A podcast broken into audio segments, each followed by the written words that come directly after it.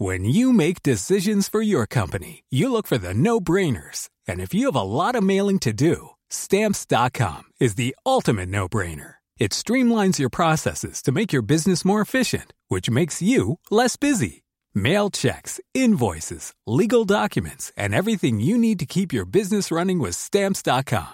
Seamlessly connect with every major marketplace and shopping cart. Schedule package pickups and see your cheapest and fastest shipping options from different carriers with rates up to 89% off USPS and UPS rates. And with the stamps.com mobile app, you can take care of mailing and shipping wherever you are. Make the same no-brainer decision as over 1 million other businesses with stamps.com. Sign up with code program for a 4-week trial plus free postage and a free digital scale. No long-term commitments or contracts. That's stamps.com. Code program.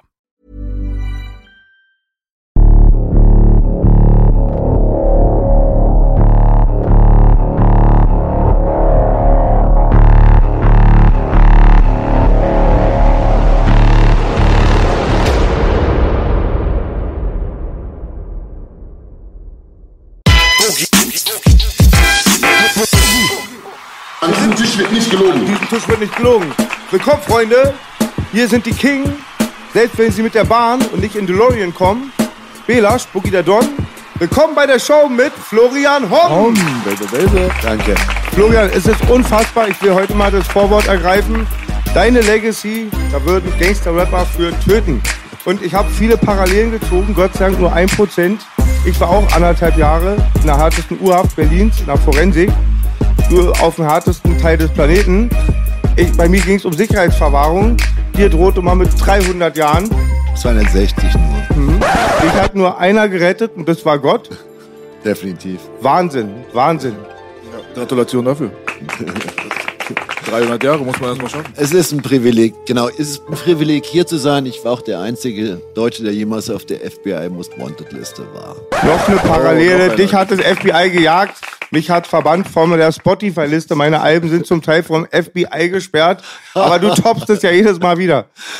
Komm, wir machen jetzt so wie so ein Kartenspiel. Nein, nein, Ich, ich hab acht Fall. und dann, du hast auch eine Kugel in dir drin. Ja, klar. Alter, eine Kugel hast du im Rückenmark hinten oder? Zwölftes Rückenmark. Ach, Rückenwirbel, ja. Hm.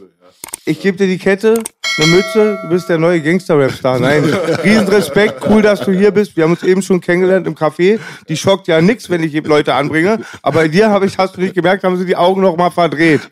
Ja, geschaut. Wahnsinn, Alter. Willkommen in der Hölle, Florian. Danke. Definitiv, definitiv. Also äh, die Leute hier im Café, die haben erstmal einen Schock bekommen, aber die haben ja, die sind schon einiges gewöhnt. Also, Einiges, aber, aber Baby, 300 Jahre hat selbst von uns noch keiner als Bedrohung gehabt. Das stimmt allerdings. Ja, ja. Und also Stiche kennen wir jeden zweiten. Ich habe auch schon Stiche bekommen, aber Kugeln ist dann wieder auch. Ja, der Florian hat überspannt. Das ist schon auf jeden Fall eine harte Nummer gewesen, ja. Aber äh, das Geilste war, dass du dem, dem Bruder auch noch den halben Arm abgebissen hast währenddessen. Also, wie, ist- was ist denn da passiert? Erzähl mal bitte ganz kurz. Also es war ein Attentat in Venezuela 2006. Äh, ich hatte ein bisschen zu viele Feinde mir in meiner Karriere gemacht. Und äh, es waren zwei Typen auf Motor- äh, Polizeimotorrad, sind äh, aufs Auto, das war eigentlich gesichert, es sollte gesichert sein von unten und die Fenster auch gesichert. Plexiglas haben sie aber sechs, acht Mal auf denselben Spot geschossen, dann ist das Fenster eingeplatzt. Und ähm, dann haben sie äh, auf meine Brust gezielt, ja, durchs Fenster, also aus, aus dieser Entfernung ungefähr, so 40, 50 Zentimeter. Und das ist ja der Klassiker, Brust, Kopf, ja. Und zum Kopf sind sie nicht gekommen, weil ich hing schon mit dem Mund an dem Arm von dem Typen und habe so, so fest zugebissen, wie es nur irgendwie geht. Und beim Rausziehen hat er noch meinen Bodyguard ins Knie geschossen, also getroffen. Also er wollte ihn bestimmt woanders schießen. Und äh, dann sind sie abgedüst. Ja. Ähm, hast du den Verdacht, dass das äh, getarnte Leute waren mit der Polizeimontur oder mit der Polizei zusammengearbeitet Also das, das Kranke war, wie ich dann im Hauptkommissariat irgendwann war in Caracas, latsch ich da rum, aber da laufen Leute mit Rolex rum für 40.000 Dollar, ja. Und äh, mit, mit so fetten Colts überall. Und dann schaue ich auf den Schirm und da ist der Typ, der auf mich geballert hat, auf dem Computerschirm. Und da sage sag ich den, ey, hombres, eso es el eh, sicario que me ha mutado casi. Und dann sagen, die- äh, gehen die einfach zum Schirm, drücken auf Escape und das Ding, Bild ist weg. Ist nicht dein Ernst. Kein Scheiß, ja. Alter Falter. Ei. Es war sportlich. Ah, ja, also man weiß ja, dass Venezuela einer so der korruptesten Orte der Welt ist, aber das hat es nochmal bestätigt, würde ich mal behaupten. Sollte man möglichst gern Urlaub machen ja. in Caracas. Hast du nochmal nachgehakt nach der Nummer oder hast du gesagt, das war's? Also es wurde nochmal ein äh, unverbindliches Gespräch geführt, weil der Einzige, der es überstanden konnte, diese, diese kleine Reise, war der, äh, der Autofahrer, der Chauffeur. Dem mu- musste man sich nochmal auseinandersetzen, ähm, 24 Stunden lang und äh, der war auch unschuldig. Der war nicht gekauft. Äh, kann man davon ausgehen, dass du tr trotzdem immer noch zum Teil im Dunkeln tappst, was diese Nummer angeht? Ich bin überhaupt nicht im Dunkeln. Ne? Äh, der kleine Unterschied ist, wenn ich drüber rede, dann bin ich wirklich im Dunkeln. Ah, jetzt verstehe ich. Okay. Ich weiß alles genau, klar. was los Ah, ist. Alles klar, okay. Ich Gut, nächstes grad, Thema. Ich habe gerade auch, Genau, nächstes Thema. ich hab grad auch die Schwierigkeit, Florian, sonst hast du immer so Rapper, wer jetzt Ratar hier wäre, klar, so frag erstmal das, was die Medien mit dem verbinden. So auch hier, ich bin Gangster-Rapper, Straßenarzt, ey, wie war der Goldraub? Ich weiß nicht, wo ich bei dir anfangen soll, ja? Das sind tausend wahnsinnige Geschichten. du, ich sag's mal so. Also, Rocker vor der Tür war das kleinste Übel in dem Fall Entspannt. wahrscheinlich. Ja. ich habe ich hab auch tatsächlich das, glaube ich, erste Mal überhaupt habe ich Notizen bei. ja, also Hat dafür schon mal Applaus. hat So. Also, also ganz im Ernst, ja. Also da dachte ich mir auch so, okay, das wirst du vergessen. Das, äh, lieber aufschreiben. So. Ich muss ganz ehrlich sagen, bei, beim Totenhöfer war das auch kompliziert. Ja, weil ihr seid ja auch äh, jetzt nicht die Frühlingshühnchen, ihr seid schon so ein paar Jahre Ja, auf der klar. Welt und äh, wenn jemand schon 50 Länder bereist hat und dies erlebt hat, das erlebt hat, im Fall vom Totenhöfer jetzt auch noch vor der Kamera steht seit mindestens den 70er Jahren, ja, dann äh, wäre es vielleicht ganz gut, wenn man sich ein bisschen was merkt über die Person. und äh, das war trotzdem aber nur ein ganz kleiner Bruchteil in diesem Podcast, den wir da anreißen konnten bei einer Ja. 80-jährigen Karriere. Du bist Baujahr 58? 59. 59, ja, knapp. Ähm, ja, also ganz so alt wie der Totenhöfer bist du nicht, aber du hast mindestens genauso viel erlebt, würde ich mal behaupten. Ja, so Gott will, bin ich noch hier. Du bist noch da, auf jeden Ja, Fall. Hätte anders da. laufen können, ja. Und vor allen Dingen so positiv. Das bestätigt mir auch zum Teil meine Philosophie. Ja, Du kommst zum Teil von der Hölle. Du wurdest auch krank durch zu viel Sonne, macht eine Wüste. Aber dann kamst du aus der Hölle und ich habe gleich eben gemerkt, du hast dieses voll Positive. Und ja, und ich war jetzt auch tausend Sachen bimmeln im Kopf, ja. Wie hast du das alles überlebt, Bruder? Ähm, erstmal darf man sich nicht so ernst nehmen. das ist bei allem drum und dran. Das ist das Allerwichtigste. Aber was mich, was mir geholfen hat, äh, ist, dass ich vor zehn Jahren tatsächlich zum Glauben gefunden habe und äh, mich seit zwölf Jahren mal hinterfragt habe, warum hast du eigentlich so ein durchgeknalltes Leben? Ja, äh, das hat was mit Missbrauch zu tun in meiner Kindheit und schwerster Gewalt. Das war, wusste ich nicht.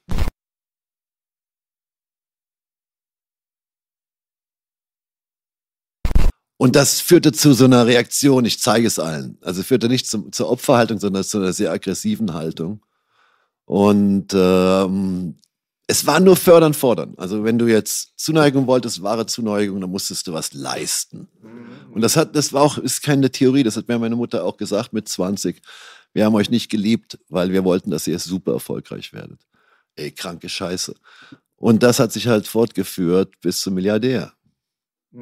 Ja. Das ist unglaublich, weil genau dieses, äh, genau das, ohne dass ich mich damit jetzt zu tief befasst hätte, hatte ich als Vermutung, weil ich einfach äh, der Meinung bin, dass Leute, die zu extremen Leistungen fähig sind, auch so Olympia-Athleten und Klar. keine Ahnung was, die haben meistens irgendwo so ein Defizit im Bereich der Schulterklopferei von zu Hause.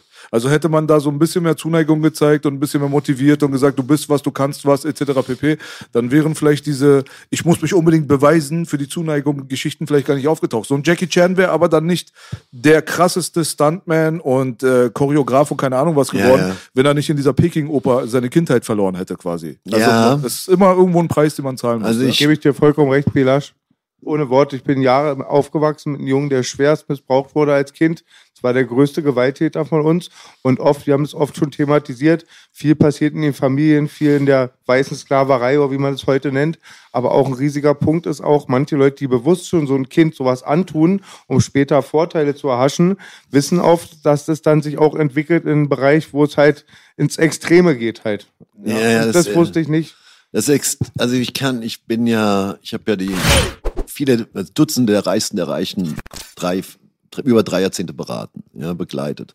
Du warst selber einer der 300 reichsten Männer Deutschlands, war? Ja, In ja, diesem das- reichen Land. Ja, Wahnsinn. Ja, ja stimmt. Äh, da haben sie sich aber um 350 Millionen verschätzt und nee, um 600 Millionen. Also zu wenig. Aber das ist nur eine Zahl. Aber das ist vollkommen egal. Was entscheidend war für mich, ich bin dann nach, zu einer Elite-Universität Harvard gekommen und da ist mir erst aufgefallen, dass die anderen da, die waren ja teilweise noch abgefuckter als ich. Das war fast nicht vorstellbar. Die hatten gute, ein gut, recht gutes Fundament. Die waren also akademisch talentiert, sage ich mal, aber die waren total durchgeknallt. Also es, ich, ich habe auch noch keinen getroffen von den Schwergewichten in meinem Geschäft, die nicht eine Macke hatten. Also ähm, die nicht unbedingt was beweisen wollen, ja. Also das ist, ich glaube, da liegst du richtig, Belasch, ja. Also Belasch ich keine glaub ich, Ausnahmen. Ich würde sogar unterschreiben, was Belasch gesagt hat. Dieses Suche nach Anerkennung, nach Bestätigung, nach Liebe. Karate Andi, der Andreas Marquardt, den kennst Ja, du nicht, ja, wir klar. eben geredet. Der war in unserem Podcast, da kann man immer, jedes Mal, wenn man diese Schicksale hört, sieht man so öfter auch einen Faden halt. Weil Ja. ich Gott sei Dank nicht mit den Leuten kommuniziere, die sich dann entschieden haben, das weiterzuführen. Das sind die einzigen Leute, mit denen ich nichts zu tun haben möchte. Ich bin so, ich bin so froh, dass ich aus dieser Gewalt-Aggressionsspirale raus bin, äh, Moritz. Das kannst du dir nicht vorstellen. Ich fühle mich so viel freier, äh, anstatt bei jedem, der mich schief anschaut, wie die Nase abzubeißen. Ich ziehe so viel Parallelen, deswegen werde ich trotzdem ein bisschen zurückschalten, dass ich nicht Ja, so viel klar. von mir erzähle. Ich sehe Ja. da ganz viel Parallelen. Äh, bei der, Habe bei ich der, sofort gespürt. Äh, Ich habe gemerkt, dass du bei der Fair Talk Runde ganz kurz, aber dann doch aus der Haut gefahren bist. So, Ja. ähm, da äh, hast du dann auch das Thema Pädophilie dann auch angesprochen. Das Klar. Ist, ja. Ich finde, das wird totgeredet. Das wird verniedlicht, äh, wenn es angesprochen wird, auch bestimmt hier in diesem Talk, werden sich Leute ekeln. Aber wir müssen mal in, in, im Kern unserer disassoziativen, also verstörten Gesellschaft gehen. Wenn 30 Prozent der, äh, der äh, Frauen irgendwann mal missbraucht worden sind und grob jedes fünfte, jeder fünfte Junge, dann wird das Spuren in der Gesellschaft haben. Und die Pädophilie setzt sich dann auch fort. Ich bin heilfroh, dass ich nicht dazu gehöre. Ja? Also jeder Fünfte, der missbraucht wird, neigt dazu, es selber weiterzumachen. Äh, 80 Prozent der Kinder, die schwer geschlagen werden, schlagen auch ihre Kinder. Und das macht unsere Gesellschaft richtig kaputt. Ja, und äh, ich war ja in diesem Talk, den habe ich hier angehört äh, mit dem Herrn Todenhöfer. Jetzt habe ich das grüne Manifest gelesen. Leute, erhöht mal die Haftstrafen. Absolut. Ja, wir haben d- 300 Jahre angeblich ja für einen angeblichen mutmaßlichen Finanzinvestoren. Ja, verdammt nochmal, wenn ein Kind vergewaltigt wird, dann ist das ganze Leben abgefuckt. Das ist so. Das ist so. Ja, das muss erstmal, muss ich erstmal in den Griff bekommen. Richtig. Und die Leute, die du angesprochen hast jetzt gerade, die haben sich auch lustigerweise vor kurzem mal wieder exposed und äh, haben ihr wahres Gesicht wieder mal gezeigt, obwohl sie sich angeblich distanzieren. Vor allem die Grünen und die Linken und die FDP hat sich ja enthalten jetzt gerade, wo es darum ging, äh, Vergewaltigung, Missbrauch an Kindern von einem Vergehen zu einem Verbrechen einzustufen. Ja. Und das sind genau diese Parteien, vor allem die Grünen, die sich damals dafür eingesetzt haben, dass es ins Grundgesetz geschrieben wird, dieser einvernehmliche Sex zwischen Erwachsenen und Jugendlichen, die enthalten sich bei dieser Gesetzgebung. Da braucht man sich jetzt da draußen auch gar nicht mehr zu wundern. Also ja? ich spreche, ich habe das, ich habe das erstmal, ich habe das Manifest von den 137 Seiten Wort und Komma gelesen, auch den Bereich der Pädophilie betrifft. Das ist ja schön, dass da ein bisschen mehr Betreuung ist, aber das Wort Haftstrafen, Erhöhung und die Verständnis, wa- was für Konsequenzen das hat, das ist da überhaupt nicht abzulesen und das, die, der Ursprung ist auch bekannt. Ich wünsche Ihnen viel Erfolg bei der Bewältigung eines der wichtigsten Themen unserer Gesellschaft und das sehe ich da nicht in den paar Zeilen, zwei Paragraphen. Eine Gesellschaft sieht man immer, wie sie mit den Schwächeren umgeht, die keine Lobby haben. Und ich werde immer sauer. Vor ein paar Tagen war jemand da, da sitzt der sozusagen der Boss, der Präsident. Die haben alle die schlimmsten Strafen seit den Genfer, seit den Nürnberger Prozessen bekommen. Ich hatte gesagt, klar, alle machen Unsinn, gibt ihnen die, aber dann müssen manche Leute 10 Millionen Lichtjahre bekommen. Es ist Wahnsinn, wie diese Strafen aussehen. Und damals dachte ich oft immer, so kann es nicht sein. Und auch noch in der Neuzeit. Ich hatte dir gesagt, oft komme ich aus dem Podcast hier raus und lerne mehr als den gottverdammten zehn Schuljahren, wo das schwerste Jahr die dritte Klasse war, die schwersten drei Jahre. Und dann lerne ich so viel. Und oft hat B, ich weiß, der Dude sagt eigentlich nur Sachen, die Hand und Fest, Hand und Fuß haben. Und er sagt diese Sachen, ich gehe zu Hause gucken und sage, nein, das kann nicht sein. Und ich gucke und es war doch dann so. Wahnsinn. Ich finde das geil, dass ihr unbequem seid, dass Ja, ihr fucking geil. Fragen stellt und nicht so rumeiert. Bin ich ja. auch und ich bin aber sehr dankbar, dass ich ihn neben mir habe, der sich noch die ganze Scheiße antut und so viel recherchiert. Weil ich habe das gleiche Herz für so, aber ich kann, könnte es oft nicht so an Fakten festhalten. Deswegen ergänzen wir uns da gut. Bin auch stolz, dass wir das hier nehmen und das, denen eine Plattform geben. Ja. Und es ist wirklich so statistisch, dass 80 Prozent aller angeblichen Verschwörungstheorien, also es geht, es geht jetzt nicht mal in die Astraltheorien, ja, aber die Sachen, ähm, die Regierung dealt in, in Drogen, die Regierung dealt in Waffen. Das ist keine Verschwörungstheorie mehr. also das finde ich genauso das ja. und gerade immer das mit der Zeit auch ganz viele Sachen, die 2000 gesagt wurden, die als Verschwörungstheorien abgetan wurden, sind heute fast Mainstream-Informationen. Das ist immer Wahnsinn für mich. Ja, ja, ist wirklich funny. Also äh, überrascht mich überhaupt nicht. Ja. wir haben ja vorhin gesagt, in der heutigen Zeit musst du ganz vielen Leuten sagen, dass sie den Klodeckel hochmachen müssen beim Pissen. Ne? so ist es. Gute Idee. Ja, äh, äh, bei deiner Kindheit und bei deiner Jugend, da ist mir äh, da habe ich mir ein paar Sachen äh, gemerkt beziehungsweise aufgeschrieben. Das ist halt so, dass du ähm, sagst, dass du äh, durch deine Basketballkarriere ja deinen Weg in diese Elite-Universität dort gefunden hast. Äh, kann man das auch? Ist es der Grund oder wärst du auch ohne Basketball dort? Also äh, man hat ungefähr damals einen von 20 Bewerbern angenommen, die hatten nämlich einen Durchschnittsabischnitt von 1,1 oder sowas. Äh, Und mussten noch gut Basketball spielen. Ja, also in meinem Fall habe ich wirklich mal nachgeschaut, warum ich reingekommen bin. Das konnte man nach so einer Trockenperiode. Und es hatte viel mit dem Sport zu tun. Aber stand auch drin, das ist ein exzellenter Schüler und ich glaube, der braucht weder Nachhilfeunterricht noch fliegt er raus wegen schlechter akademischer Leistungen. Also da muss, darf man auch mal benennen, wie es ist. Ähm, aber das äh, amerikanische Elite-Prinzip ist doch sowieso, die, die, die achten schon auf Noten, aber die wollen was ganz Besonderes sehen. Ob es Sport ist, ob es Schach ist, ob es ein Musikinstrument ist. Wir hatten einen Typen, der hat mit 15 schon für die New York Times geschrieben. Der andere war komischerweise sogar ein weltbekanntes Model, ist ein sehr erfolgreicher Schauspieler geworden. Äh, die gehen nach, äh, die gehen nicht nur nach Noten. Das wäre auch bescheuert. Äh, Noten haben viel mit Fleiß zu tun und nicht unbedingt mit Intelligenz. Ja, das Intellekt versus Intelligenz. Also jemand, der Scheißnoten hat, kann zehnmal intelligenter sein als einer, der äh, ein Professor ist. Ja. ja, auf jeden Fall. Ja. Absolut, das macht schon auf jeden Fall Sinn. Ähm, äh, du hast aber auch jetzt nicht die leichteste Laufbahn gehabt, wie ich äh, gesehen habe. Hast du auch zum Beispiel Ladeneinbrüche und so weiter als Kind gehabt? Das kam mal irgendwo vor. Wie kommt es, dass du dann so exzellente Noten gehabt hast? Ähm, du hast mal ein Eichhörnchen geklaut und hast die Schulsachen im Wald stecken lassen und Mama sagt, wo die Schulsachen sind weg und hat es ein Eichhörnchen. Also ich gleich gesprengt, aber ich musste sagen. Nee. Also ein Eichhörnchen fangen ist nicht so einfach, ja. Haben die Ritters nicht auch Eichhörnchen geklaut? die Chinchillas. nee, also Brüche äh, waren eher übersichtlich, so kleine Hausbrüche, also mit neun und zehn mit meiner Gang. Äh, und dann haben wir uns dafür, glaube ich, für 80 Kilo weiße Schokolade, 80 Mark weiße Schokolade gekauft, da haben wir die ver verfressen. Da hätte ich gleich eine Frage, Entschuldigung, ähm, weil in diesen Berichten konnte man, ich konnte es nicht vernehmen, auch wenn ich die letzten Tage viel geguckt habe. Ja. Der eine sagt, du kommst aus sehr bescheidenen Verhältnissen. Jetzt hatten wir doch geklärt, dass du doch mit Neckerman verwandt warst. Hast du damals geklaut, weil zu Hause keine Schokolade war oder war es für den Kick?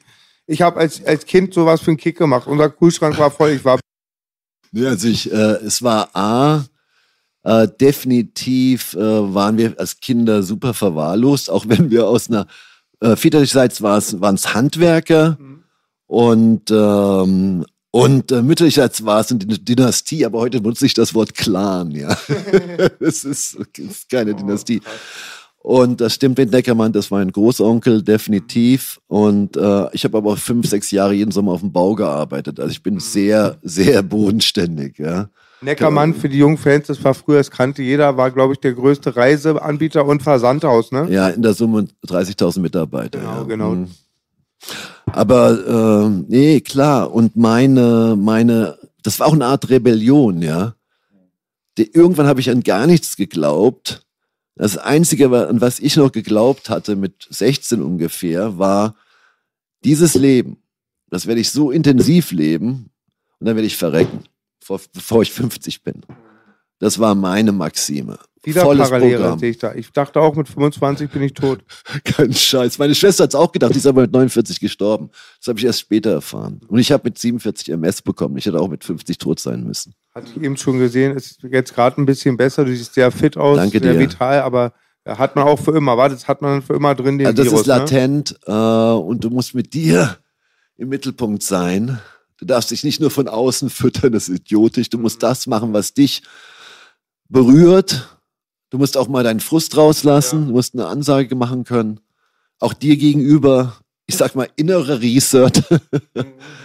Und dann, dann, dann, dann äh, kommt auch nichts mehr zum Ausbruch. Total gut Weil es die. Unterdrückung, äh, Moritz. ist. Du unterdrückst so viel und irgendwann explodiert es in Gewalt oder in Krankheit. Ja, das Ding ist halt so, wenn du, äh, du redest ja sehr, sehr oft auch von diesem inneren Reset.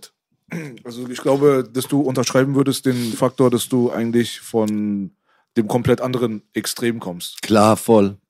Voll. Äh, für mich hat ein neues Leben begangen äh, ungefähr 2007, 2008. Da bin ich ausgestiegen, aber nicht am Tiefpunkt, am absoluten Höhepunkt meiner Macht, weil ich komplett gemerkt habe, meine Seele gibt es gar nicht mehr. Ja, konnte nicht mehr vom Spiegel lachen, bin wie so ein Skelett eingebrochen. Im, Im Stehen bin ich eingebrochen, weil ich im Stehen geschlafen habe, so überarbeitet. Ähm, das konnte es echt nicht sein. Da hatte ich so einen riesen Saustall hinterlassen mit meiner Beziehung, meiner Ehe damals. Und äh, meine Kids nannten mich Big Guy, nicht Vater, ja, also wie so ein Fremdkörper, große Typ, ja. Ähm, und das hat sich, we- das hat sich extrem gewandelt. Und es ist auch, ja, durch der Great Reset oder der innere Reset heißt einfach mal ehrlich zu sich zu sein. Wenn ich aggressiv bin, wenn ich absolute Cowboy-Methoden an den Börsen einführe in Deutschland, mit so einer Aggression, sehr profitabel, frag dich mal, was dahinter steckt. Ja, oder wenn du äh, dich so viel keilst bis 12, 13, dass kein Tag ohne einen Blutfleck in der Fresse abgeht, ja. Ähm, da musst du auch mal fragen, was ist dir passiert? Was ist mit dir los? Warum bist du so? Und das hat sich heute über die Jahre jetzt, vor allem in den letzten paar Jahren, so wahnsinnig verändert. Ja, es geht auch, früher wollte ich ja alles haben, alles nehmen, es gab keine Grenzen. Du hast auch viel immer mit, mit Leid der anderen spekuliert. Weil du hast ja das erfunden, sagen sie, oder das salonfähig gemacht, dass du immer auf investiert hast in ähm, Pro Projek äh, Projekte, die den Bach runter gerade fallen, ne? Ja, ich war der angebliche Plattmacher, Gentleman des Kursverfalls. Genau. Aber das war ja auch mathematisch logisch. Die fallen viel schneller, als sie steigen. Und dann habe ich eine bessere Jahresrendite. Aber ob da 20.000 Arbeitsplätze verloren gehen, das war so. Es, ist nur die, die große, das große schöne Zitat im harten Geschäft ist: Es ist ja nur Geschäft, es ist nichts Persönliches. Ja, aber wenn du einer von den Leuten bist, die seinen Job verlieren, ist es vielleicht nicht so lustig. Ähm, aber in dem einen Fall Bremer Vulkan war es halt auch der größte Subventionsbetrug Deutschlands, den ich mit aufgedeckt hatte. Äh, was war das nochmal? Bremer Vulkan war mal die größte Werft Europas. Ach so, dieses Werk dort mit Ja, dem, ja, genau. ah, okay. wo die eine Milliarde investiert äh, haben, um dort irgendwie, also die, da sind Arbeitsplätze weggefallen. Das war die Diskussion, die du mit der Wagenknecht damals gehabt hast im Fernsehen. Ne? Ja, klar. Aber es ist doch genauso ein Unfug, ähm, wenn der Staat so ein Nussschalenbauer, ja, das ist ein Containerschiff, ja, das ist ein, so, so eine Nussschale aus, auf Blech und da hinten ist ein Motor dran. Was machen wir denn da? Äh, das ist genauso, das ist kompletter idiotischer Subventionsbetrug. Und da sind eine Milliarde äh, der Steuerzahler äh, flöten gegangen. Der halbe Senat war impliziert. Also mit im Boot sozusagen. Äh, ich habe den Laden nicht kaputt gemacht. Die haben sich kaputt gemacht. Ich habe es nur entdeckt und profitiert. Ähm, äh, diese, genau diese Sendung, wo der Moderator immer auf seine innere Uhr geguckt hat und keinen irgendwie ausreden lassen hat, weder äh, die Sarah Wagenknecht noch dich. Das, Ja, äh, das hat Peter Hane, ja. das ist doch mein Trick. Ja, das, hat, das mal, äh, das, äh, an dem hast du dich orientiert wahrscheinlich, aber das hat äh, echt überhaupt gar keinen Bock gemacht, irgendwie zuzugucken. Man dachte sich auch so, ey, wenn es jetzt schon so zwei hochkarätige Gäste gibt, die so viel zu sagen haben, mach doch mal ein bisschen länger als halt eine halbe Stunde. Aber äh, wenn du jetzt im Nachhinein auf den Florian Homm von damals guckst, das ist ja so eher so die Anfangsphase deiner Läuterung, Ja, oder? ja da, gut, da war ich schon sehr, war ich schon weit. Das, da war ich 47, äh, genau, 47. Da war ich schon auf einem guten Weg. Also ich hatte mich verabschiedet aus dem Geschäft ganz bewusst, weil es mich nicht glücklich gemacht hat. Wie einfach ist das? Und früher habe ich keinem geglaubt, der gesagt hat, Geld anhäufen ist, schei äh, ist scheiße, äh, äh, nach außen gehen ist scheiße. Ich wollte das selber wissen. Ja, ich habe keinem geglaubt. Wie soll ich einem Lehrer glauben, der mir so einen Scheiß erzählt? War der mal Milliardär? Das ist doch eine Theorie, ja. Und dann habe ich es mir selber mal angeschaut und das hab, volle Pulle habe ich das gelebt. Äh, und ich bin heute glücklicher. Cool, und da, scheint, da gibt's was in deiner Legacy, in deiner Karriere, wo ich nicht so richtig, ähm, ich glaube dir jetzt, weil ich dich einschätze, aber es gab immer dann die Frage, du sagst, du hast dich fünf Jahre zurückgezogen, deine Feinde oder deine Konkurrenz, ehemalige Partner sagen, du bist ins Exil gegangen. Wie war's? Hast du dich zurückgezogen oder versteckt? Also, erstmal denkst du anders, wenn du eine Kugel im Rücken hast. Äh, Das war danach, ja? Ja, also es war davor schon, 2006, 2000, Ende 2007 bin ich, ich sage, ins Exil gegangen. Ja, Andere sagen, ich bin gefl äh, geflohen. Aber jetzt gebe ich dir mal eine kleine Frage zurück. Du kennst dich aus, warst auch mal also in U-Haft, ja. Ähm, wenn du auf der Flucht bist, stellst du dich Prozessen in Kalifornien, in New York und in der Schweiz. Gehst du fünf Jahre lang zu, zu verhören. Fünf, wenn du auf der Flucht bist. Nonsens. Fucking Nonsense. Also, das ist der, einer der dümmsten Mythen. Und äh, nur wenn du als sehr öffentliche Persönlichkeit auf einmal extrem privat wirst, dann wird das als Flucht interpretiert. Und wenn ich eine andere Identität hatte, das habe ich ja zugegeben, dann hat das auch mit fucking Selbstschutz zu tun, weil ich nicht nochmal eine Kugel fangen will. Ja? Ich habe echt nicht nur Freunde gehabt. Das kann ich mir vorstellen. So. Also, äh, was mich doch mal interessieren würde, jetzt auch, äh, wo wir gerade schon bei, bei, bei der Talkshow dort waren, jemand wie Sarah Wagenknecht als Linke, die wahrscheinlich dem Sozialismus so ein bisschen mehr zugehörig sich fühlt, ist ja sowas wie dein, dein kompletter Gegensatz, ne? So von Ja. der Ideologie her. Du warst ja sowas, wie nennt man sowas? Turbo, Raubtierkapitalist? Kapitalist, Kapitalist. Finanzterrorist. Finanzterrorist, ja. Und dann sitzt du da mit der Wagenknecht, aber eigentlich schon in so einem geläuterten Zustand. Kann man davon ausgehen, dass du irgendwie sechs, sieben Jahre vorher hättest du mit so einer Person dich da hingesetzt, dann wäre gar kein Gespräch Das nötig. komplette So, Zeitverschwendung. Dieses Gespräch hätte mich acht, mindestens 30.000 Euro äh, Ertragsverlust gekostet, die halbe Stunde. Aber sie hat dich, das war doch ungefähr um die 2000er, oder? Nee, es war 2000, äh, es war ungefähr zehn Tage vor meiner Inhaftierung, also 2007 März, Ach so. äh, Februar. Ja. Auf jeden Fall. 2013, oder? ja, 13, genau. Dann noch, 2013, sie sah noch sehr jung aus und hat dich so verliebt, aber angeguckt. Kann ich nicht kommentieren, ich bin nicht Sarah Wagenknecht. Ja. Aber wenn du dir das jetzt äh, als aktueller Florian Homm anschaust, äh, du hast, ich denke mal, du kannst alles, was es gibt über den Kapitalismus erzählen, was man überhaupt Alles, so fragen kann. was ihr nicht und wissen wollt. Und wenn du dir dann solche, äh, sage ich mal, verfeindeten Systeme von damals wie den Sozialismus und so weiter heutzutage anguckst, kannst du der Sache mehr abgewinnen oder bist du immer noch der Meinung, dass es Quatsch ist? Also erstmal sind wir, ich habe ein Video gedreht zur Deutschen Sozialistischen Republik, da sind wir fett drin. Wir machen DDR 2.0 gerade durch. Und äh, da bin ich nicht dafür. Ich bin für maximale Freiheit. Ich bin für Selbstverantwortung. Ich bin für fucking Chancengerechtigkeit. Die haben wir hier nämlich auch nicht in unserem schönen Land. Bin für eine fette digitale Ausbildung, gerade äh, Unterstützung derjenigen, die nicht so privilegiert aufgewachsen sind wie ich. Das dafür bin ich. Und was wir hier erleben im Kapitalismus ist der pervertiert, die pervertiert, der pervertierteste Müll, den ich mir vorstellen kann. Wenn eine Firma, eine große, große Firma schlecht wirtschaftet und hops geht, dann wird sie gestützt. Äh, das trifft auch ein großes Medienunternehmen. Aber wenn ihr eins aufs Dach bekommt, wer rettet euren Arsch? Ja? Ja, oder kriegt, werdet ihr zugeschissen mit Geld? Ich glaube kaum. Also, und äh, das ist ein unfaires Spiel. Und wenn die globalen Unternehmungen keine Steuern zahlen oder der deutsche Konkurrent 40 Prozent insgesamt mit allem drum und dran, hey, hier stimmt was nicht. Ja, das, das Ding ist krank bis in den Kern. Und das ist nicht ein gesunder Kapitalismus, aber ein gesunder Kapitalismus, der muss, dem musst du auch Grenzen setzen. Du kannst nicht Unternehmungen so groß werden lassen, dass sie den ganzen Globus kontrollieren. Das geht nämlich auch am Bürger vorbei. Also es gibt einen gesunden Kapitalismus und vom Sozialismus halte ich immer überhaupt nichts. Da ist so viel Staat, dass die Bürger vereinnahmt sind. Wenn es eine sogenannte bedingungslose Grundrente gibt, dann zahlt der, der das bekommt, den Preis. Der muss sich gut verhalten. 40 Prozent haben in Baden-Württemberg der Beamten haben die Grüne gewählt. Denkt mal drüber nach, wie das abläuft, ja. Ähm, desto mehr Staat ich habe, desto mehr Stimmen habe ich, desto mehr Macht habe ich. Auf wessen Kosten? Dass demnächst der Steuersatz, äh, der Höchststeuersatz bei 4.000, 5.000 im Monat ist.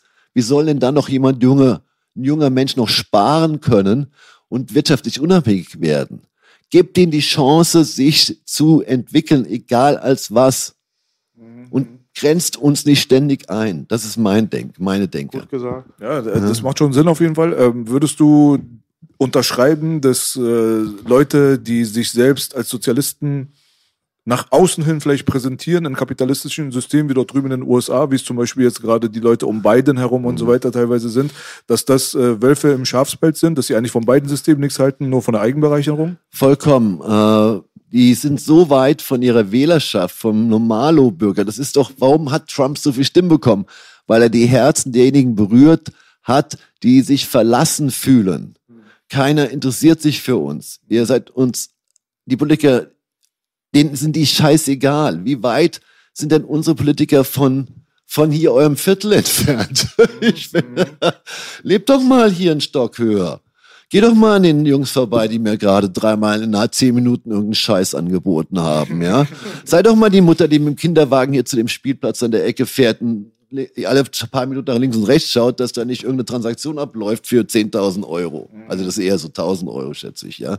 An der Ecke da bei euch. Fuck that.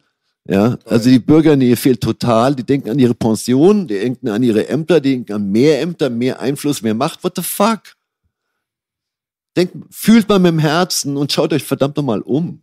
Bombe gesagt, Florian. Ja. Wer kontrolliert die, die uns kontrollieren? Ja, fuck, ich habe keinen Bock auf Fremdbestimmung. Fremdgehen ist was anderes, oder? Nee, ich bin super treu, aber das musste ich auch erst lernen. Bitte schneide die Stelle, B.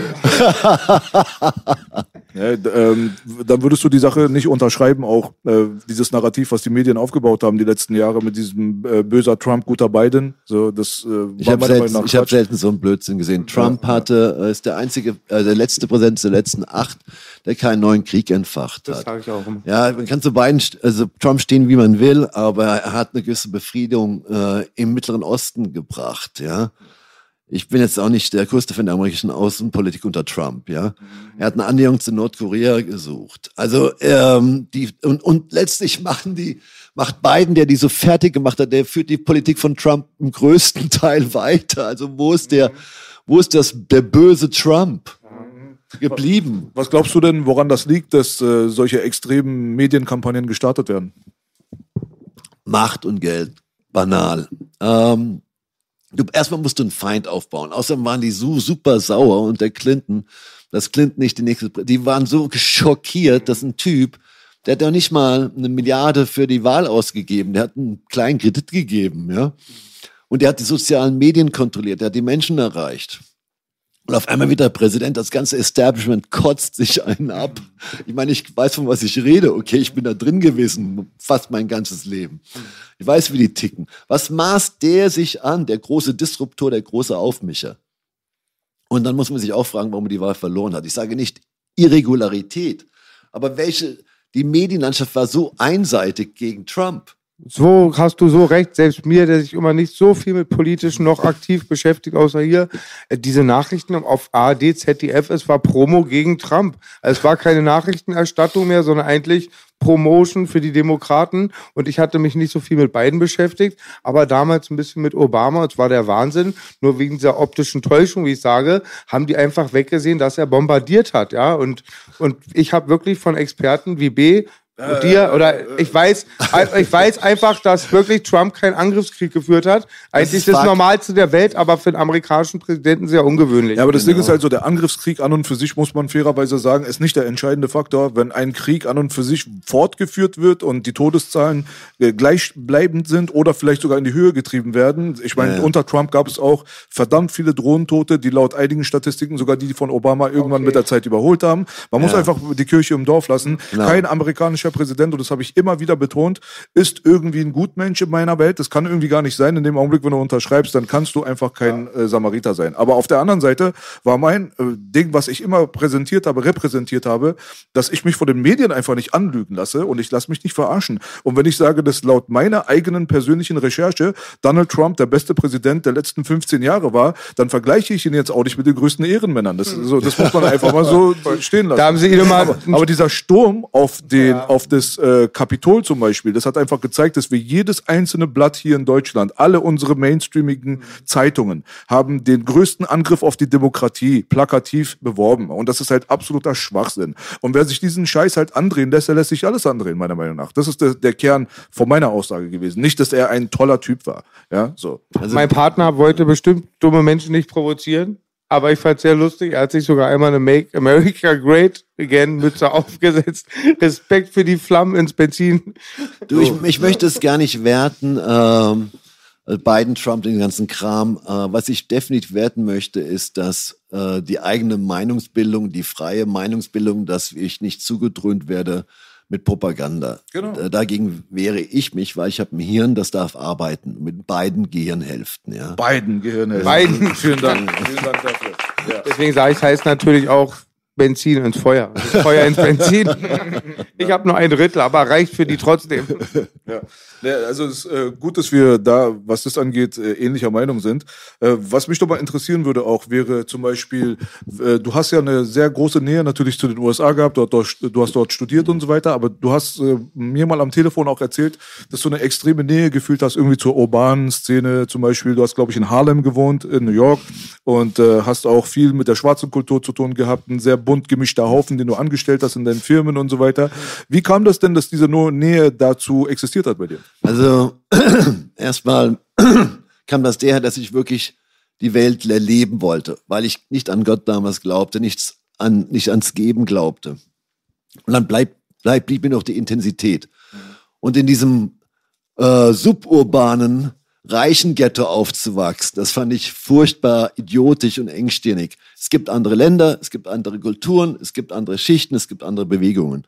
Äh, es war auch eine Art Rebellion. Äh, und ich, es stimmt wirklich, ich habe Teil äh, meiner Zeit in Harlem verbracht, in Hackney, im Scheißviertel in London damals, ähm, in einer echt üblen Ecke von Brooklyn, im Meatpacking District in Manhattan. Aber auch, muss man auch sagen, am, am Central Park South. Also, und es war der Kontrast. Aber es hat auch viel mit Basketball zu tun gehabt, ja. ähm, da war White ich, Man can't jump. äh, äh, this white man could jump, okay. Also ich, wie ich in der Nation- Junior-Nationalmannschaft war, da war mein Codename Stopftier, ja. Also ich konnte schon hinterm Rücken, ja. Ich finde aber, Florian, Entschuldigung, wieder Unterbrecher, ich finde aber, als wir uns eben gecheckt haben, du hast auch irgendwie bemerkt, dass du Straße bist. irgendwie auch da drin gleich, du kamst mit den Shababs gleich klar, man merkt, der war nicht nur an der Börse. nee. Also meine, meine Frau sagt mir, also ich muss immer ein bisschen da rauswachsen, weil wenn du diesen, diese Straßengüter-Attitüde ins Geschäft bringst, dann hat das auch seine Vorteile, weil die haben nur studiert und du kannst einen auch weghauen, wenn du meintest, ja, wenn es oder einen Kopfnuss geben, dass die Wände wackeln. Das hat mir nachher im Knast sehr geholfen, ja. Aber äh, ich muss das auch mal ein bisschen, ich muss auch, auch diese natürliche Aggression ein bisschen ablegen, ja.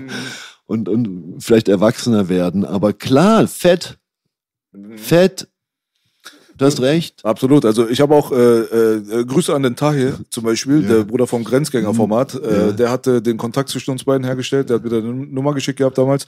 Und ähm, äh, der, ich habe auch zu ihm gesagt, so ich meinte, ey, der Florian hat aber was Böses in seinem Gesicht. So, ne? also so, weil er meinte, weil der Florian ist der Beste, der ist dies und das, er hat dich in den Himmel gelobt. Aber ich meinte so, ich habe ein bisschen Menschenkenntnis, der hat schon Scheiße gefressen auf jeden Fall. Der hat auch eine bösartige Seite. Also dem schuldest du nicht gerne Geld.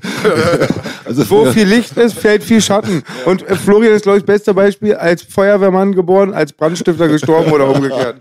Nee, du, also du hast recht. Also irgendwie haben die auch im Knast gemeint, äh, nicht mit dem anlegen. Und das musste ab und zu mal so, musste mal das Feld geklärt werden, dass ich, dass ich mal ein paar Wochen Ruhe hatte, ja. Ähm, aber das bin ich nicht im Inneren. Ja. Und du bist auch wie Belasch und ich bestimmt, dass es auch vom Gegenüber abhängt, ne? wie es reinschallt. Ne? Also der, der, der, das Kernthema war Fred und Fuck with me. Und äh, ich habe so viele Drohungen bekommen in meinem Leben. Mein Standardsatz war damals, hey Buddy, nimm, nimm einfach einen Zettel. Da steht 134 auf.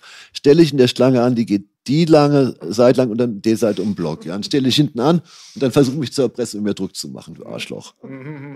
Und dann werden wir sehen, wer die Rechnung zahlt. Aber das war so Ghetto. Aber das wirklich, Mann, Leute, es ist höchste Zeit, dass ich Mensch werde, okay? Dass ich auch mal diesen Kiddie-Scheiß hinter mir lasse. Aber ey, das ist ja alles, alles Teil der History. Ich meine, Klar. Du bist ja auch so jemand, der äh, nicht immer zu 100% Ja sagt, wenn man dich fragt, bereust du denn? Weil ich meine, das hat dich ja zu dem gemacht, was du heute bist, oder? Du, wir dürfen, das hat was mit, äh, erstmal habe ich äh, schön ausgeteilt und ich habe so richtig schön eingesteckt, so richtig fett eingesteckt. Und das, what goes around comes around, ja. Ähm, das ist einfach Karma, ja. und ich muss immer meine Karma äh, verbessern, ja, weil ich habe eigentlich nicht mehr Lust, so viel auszuteilen, ich habe auch nicht mehr Lust, so viel einzustecken. Es ist, muss nicht so schwierig sein, Mann. Ja, ich muss die Wut rauslassen. Ich lieben, leben, geliebt werden, verdammt nochmal. Es ist nicht so schwer. Absolut, auf jeden Fall dafür Applaus. Äh, Respekt. Was man, äh, was, was auch äh, interessant war, war natürlich aber trotzdem auch die Geschichte, dass du dort in diesem italienischen Knast gelandet bist. Hast du natürlich schon öfters erzählt. Also das war der Tiefpunkt, so kann man sagen. Ne? Deiner- sportlich. Ja, und dann, was war das so? Irgendwie hast du erzählt, so ein ganz kleiner Raum mit neun Leuten oder was? Und Leute sterben aus Hygienegründen. Also das, ich sollte nicht drüber lachen, weil es eigentlich todtraurig ist. Aber meine erste Zelle war wirklich funny shit. Die war so 16, nee, nee, ja, das ist so ein bisschen so groß wie hier, so 20 Quadratmeter, hier in diesem, ohne die Außenräume. Da waren wir zu neunt und da waren acht Typen, die waren so kaputt, weil sich äh, so eine tunesische Gang mit einer marokkanischen angelegt hatte. Und die waren also alle wirklich komplett, ja, sah nicht gut aus, sage ich. Und dann wollten sie mir erzählen, dass ich jetzt das Abendessen zahle. Und ich war alleine, ja. Das war schon ein sportlicher Anfang. Und meine erste Zelle war hardcore muslimisch. Und da haben sie gedacht, der, der kriegt so die Eier voll, der wird so gefickt, also wörtlich, ja. Ähm, ist aber nicht Die eingetroffen, weil. Schließer wollten das machen, wie hier auch, ne? Ja, ja, klar, die Ja. haben mir die Horrorzelle, alle Horrorzellen gegeben, weil sie mich nicht gut fanden, offensichtlich, mit amerikanischem Zuspruch. Immer das Gleiche. Äh, c'est la vie, ja. Und dann habe ich mich mit den Jungs so gut verstanden, wir haben fünfmal am Tag wettgebetet, ja. dann haben die Typen Landfleisch für mich gekocht, ja. So eine Geschichte. Und dann haben die mich von der, von dem Bereich in den Bereich gebracht, der äh, geisteskranken, schwer gewalttätigen, ob, ob, ob die mich da einbrechen können. Ja, das war, das war also, das war schwerer als mit den Hardcore-Muslimen. Ja. Ich weiß, Ich kenne die Forensik, hab da auch Erfahrung. Scheiße, oder? Ich kenne auch, wo einer auf Zelle kam, drei Meter, mein Fernseher. genau. Aber Tote habe ich natürlich gesehen. Ja, Ja. klar, ey, als ohne Worte. Ich kenne mittlerweile viele, die in deutschen Knästen gestorben sind. Ich bin immer sauer, wenn Zivilisten oder irgendwelche Leute, Elitäre sagen, das ist ja Hotel, die waren noch nie hier. Es ist die Hölle, es passiert viel, aber es ist immer noch Zuckerschlecken für andere Länder. Türkei habe ich gehört und Italien habe ich, kenne ich jetzt, glaube ich, keinen, aber ich kann mir das einfach vorstellen. Alleine, wenn ich nur weiß, wie es da ist, wo ich war, ist es schlimm, aber man hört immer, andere Länder ist es noch viel, viel schlimmer. Und du warst auch im Armteil von Italien, ne? Ja, auf jeden Fall. Herzlichen waren- Glückwunsch. Danke. Also 320 Prozent äh, Überbelegung ist sportlich. Dann haben sie dir nicht die Medikamente gegeben, die du bräuchtest, ne? Ja, sie wollten mich sehr uh, definitiv motivieren, mich freiwillig nach Amerika zu melden. Das war der Sinn der Sache und das hat mir der Kommandant auch gesagt. Desto schneller du hier raus bist, desto lieber ist mir das. Ich möchte dich nicht in meinem Knast haben. Du wurdest auf einer Kunstausstellung in Italien verhaftet vor deiner Familie, ne?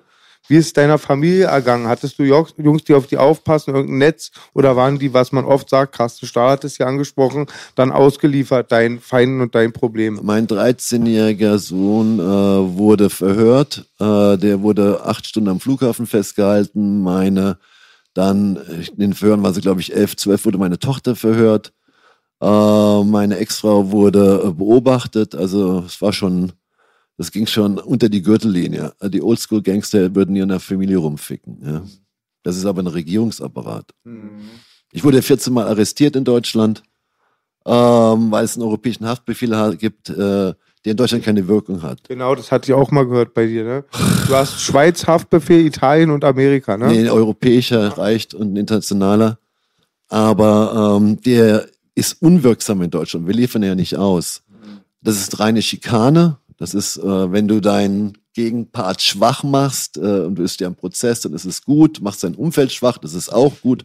Aber so agieren Gangster, so agieren, soll doch kein Staatsapparat agieren. War dir das damals nicht klar, dass der Staatsapparat ein Gangster ist? Oder also warst du da ein bisschen naiver?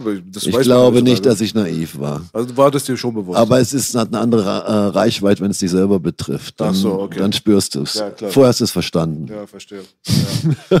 Äh, Was deine Kinder und deine Familie angeht, du meintest ja, dass der, der holprige Weg von dem Big Guy quasi Ja. zum Vater, äh, wann hat das denn ungefähr stattgefunden? Wie alt waren denn deine Kinder? Hatten die da noch ein bisschen was so von dir als Vater? Gott sei Dank. Äh, mein Sohn war elf, zwölf. Also wie ich dann in diese angebliche Flucht ging, aber mich bei allen juristischen Instanzen ständig verhören stellte. da wurde ich in dieser Phase wurde ich auch Vater. Ich habe wirklich viel Zeit im Sommer, in den Ferienmonaten auch andersweitig meinen Kindern verbracht. Äh, das macht normalerweise auch kein Flüchtender. das wäre natürlich leicht zu finden, oder? und, äh, und das Verhältnis mit meinen Kindern war noch nie so innig. Wir sind auch, wir tauschen uns auch, auch aus. Wenn denen was nicht an mir gefällt, dann sagen die mir das. Und ich denen auch.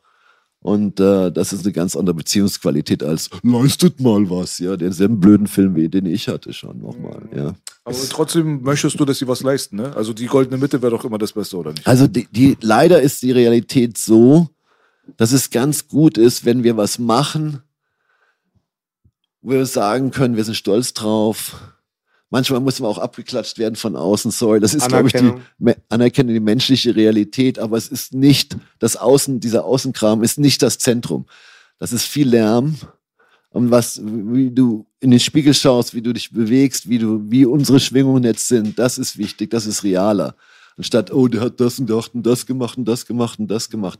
Ey, fang mal an damit. Ist das ein guter Mensch? Wenn er noch was gemacht ist, spannend. Aber die meisten fallen ja schon durch mit dem, ist das ein guter Mensch? Das ist ein Arschloch. Ich war ein Arschloch früher. Voll gut gesagt. Und vorhin fand ich es verblüffend. Toll auch ehrlich, wie du damit umgegangen bist, dass es immer so leicht ist. Bevor ich, ich war, bin bestimmt nicht, lebe sehr religiös, aber habe dann doch auch zu Gott gefunden und weiß, es gibt ein bisschen mehr. Weiß, da habe mich sehr viel mit beschäftigt. Aber auch immer der Fakt ist, ähm, diese Leute können nicht so ähm, umkehren, also können nicht zurückkehren. Und die brauchen auch immer ein Feindbild. Als ihr eben über hier Politik geredet habt, die brauchen immer ein Feindbild. Und viele Menschen brauchen morgens einen, den sie hassen. Und ich sag euch, es ist anders, aber es ist auch leichter. Es ist, wenn du kein Feindbild mehr hast und dich selber reflektierst, schwieriger, aber der ehrlichere Weg. Du, ich laufe nicht rum und hau jemanden um, weil ich schlecht gelaunt bin. Und äh, es ist äh, äh, Angst und Feindbilder. Das, ist die, das sind Instrumentarien, die wir haben. Teheran, Nordkorea, Russland, Syrien. Bullshit. Virus. Ja, genau, Virus. Früher waren es die Hexen und die Monster im Wald. Ja, genau. Ja, das Da haben sie die Baden korruptiert auch.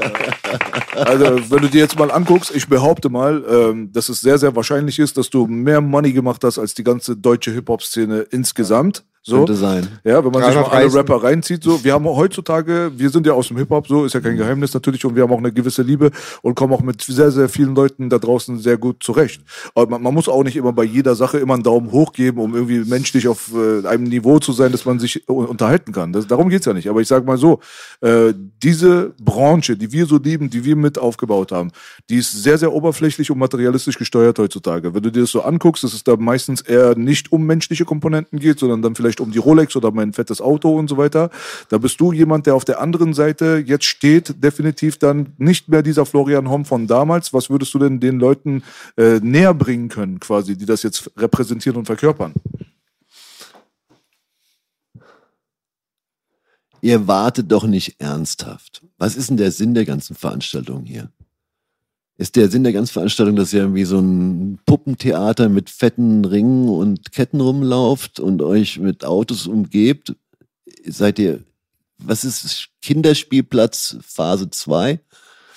Wie wollt ihr aus dieser Welt raus? Wie, was wollt ihr, wer, wer seid ihr überhaupt? Seid ihr ein Werbeprospekt, ihr Honks? Ja, ich kann das sagen, weil ich selber ein Honk war.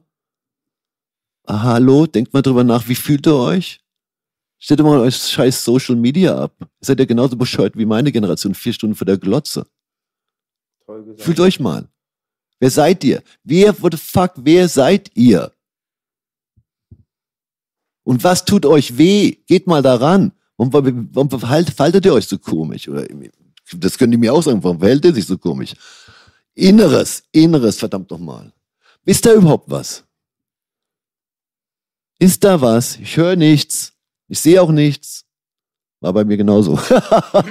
ich kann das mir anmaßen zu sagen. Und du warst krank, du hast eine Villa gehabt, die soll so groß, haben sie übertrieben, vielleicht wie Neverland gewesen sein. Du warst einmal da, hast aber die 15 Jahre bezahlt. Stimmt diese Mythe?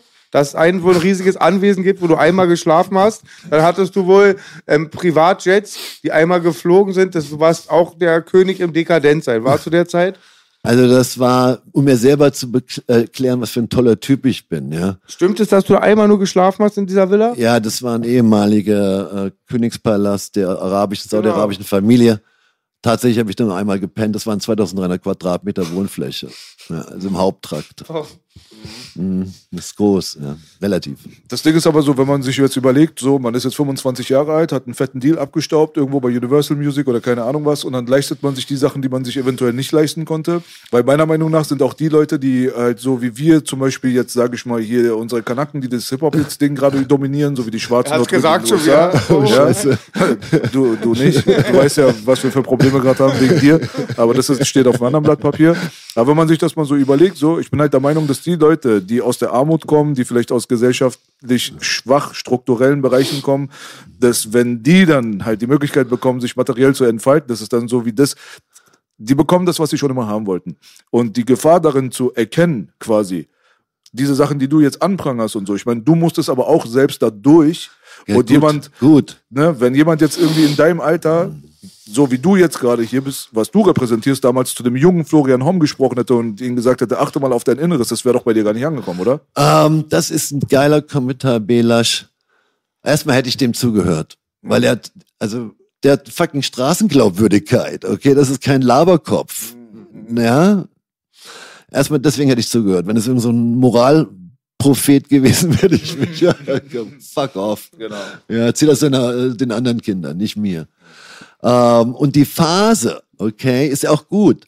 Dann kauf dir eine fucking idiotische Uhr, die 10% jedes Jahr an Wert verliert, okay? Kauf dir eine Karre, die, wenn du im Schlüssel drehst, 30% verliert. Mach es! Habe ich da auch gemacht. Und dann denk aber mal drüber nach, wie geil dein Urlaub war.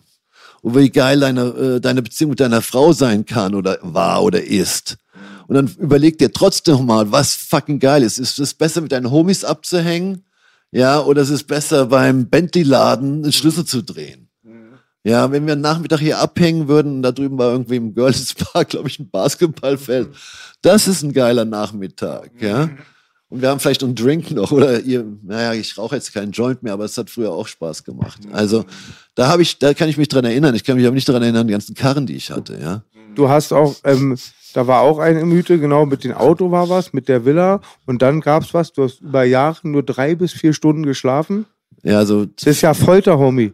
Ja, Psychisch. also, Also, ich habe vier Stunden, ich habe, kennst von meinen Koksexzessen und so. Na, jetzt ehrlich, da ist ja auch dieses Schlafentzug. Klar. Und ey, ganz ehrlich, ich wäre heute, ich habe das gleiche Herz, der gleiche Mensch. Wenn ich heute hier mit vier Stunden statt acht Stunden Schlaf gekommen wäre, ich wäre negativer.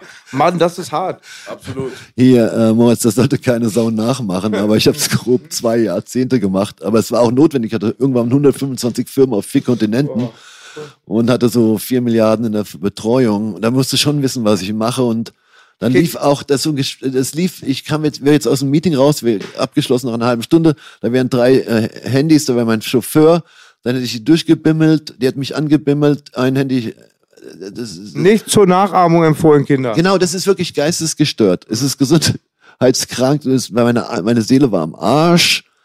Ähm, und ich durfte es Gott sei Dank erfahren. Ja, sonst hätte ich diesen Blimbim bis 80 weitergemacht. Aber geht das ohne Drogen? Ähm, ja, es geht tatsächlich ohne Drogen, weil du dich an der Vielfalt der Transaktionen aufgeilst. Das ist um die Uhr, das ist irgendwas vom Fußballverein bis zum Softwareunternehmen und einem Müllabfuhrladen oder what the fuck, ja. Äh, und du hältst dich ja, unterhältst dich ja dann, hier wird eine Firma zerschlagen, hier wird eine aufgebaut, bei der anderen, ja, ja, hm, was machen wir damit? Ja, dann hast du Experten, Privatdetektive, die Informationen bringen, Journalisten, die Informationen bringen. Das ist sehr bewegt, aber es ist eine Ablenkung. Verstehe. Also das Ding ist halt so, mein, mein bescheidenes Geschäft mit deinem zu vergleichen wäre äh, höchst blasphemisch. Aber ich sag mal so, äh, ich merke das schon an mir selber zum Beispiel, dass man so diese psychotischen Züge bekommt, dass man einfach immer fertig werden will und nicht merkt, es gibt gar kein Fertigwerden. So. Schön gesagt, B. Ich Krass merke, ich, gesagt. ich will einfach nachts nicht nach Hause und ich will end, dieses Ding zu Ende machen.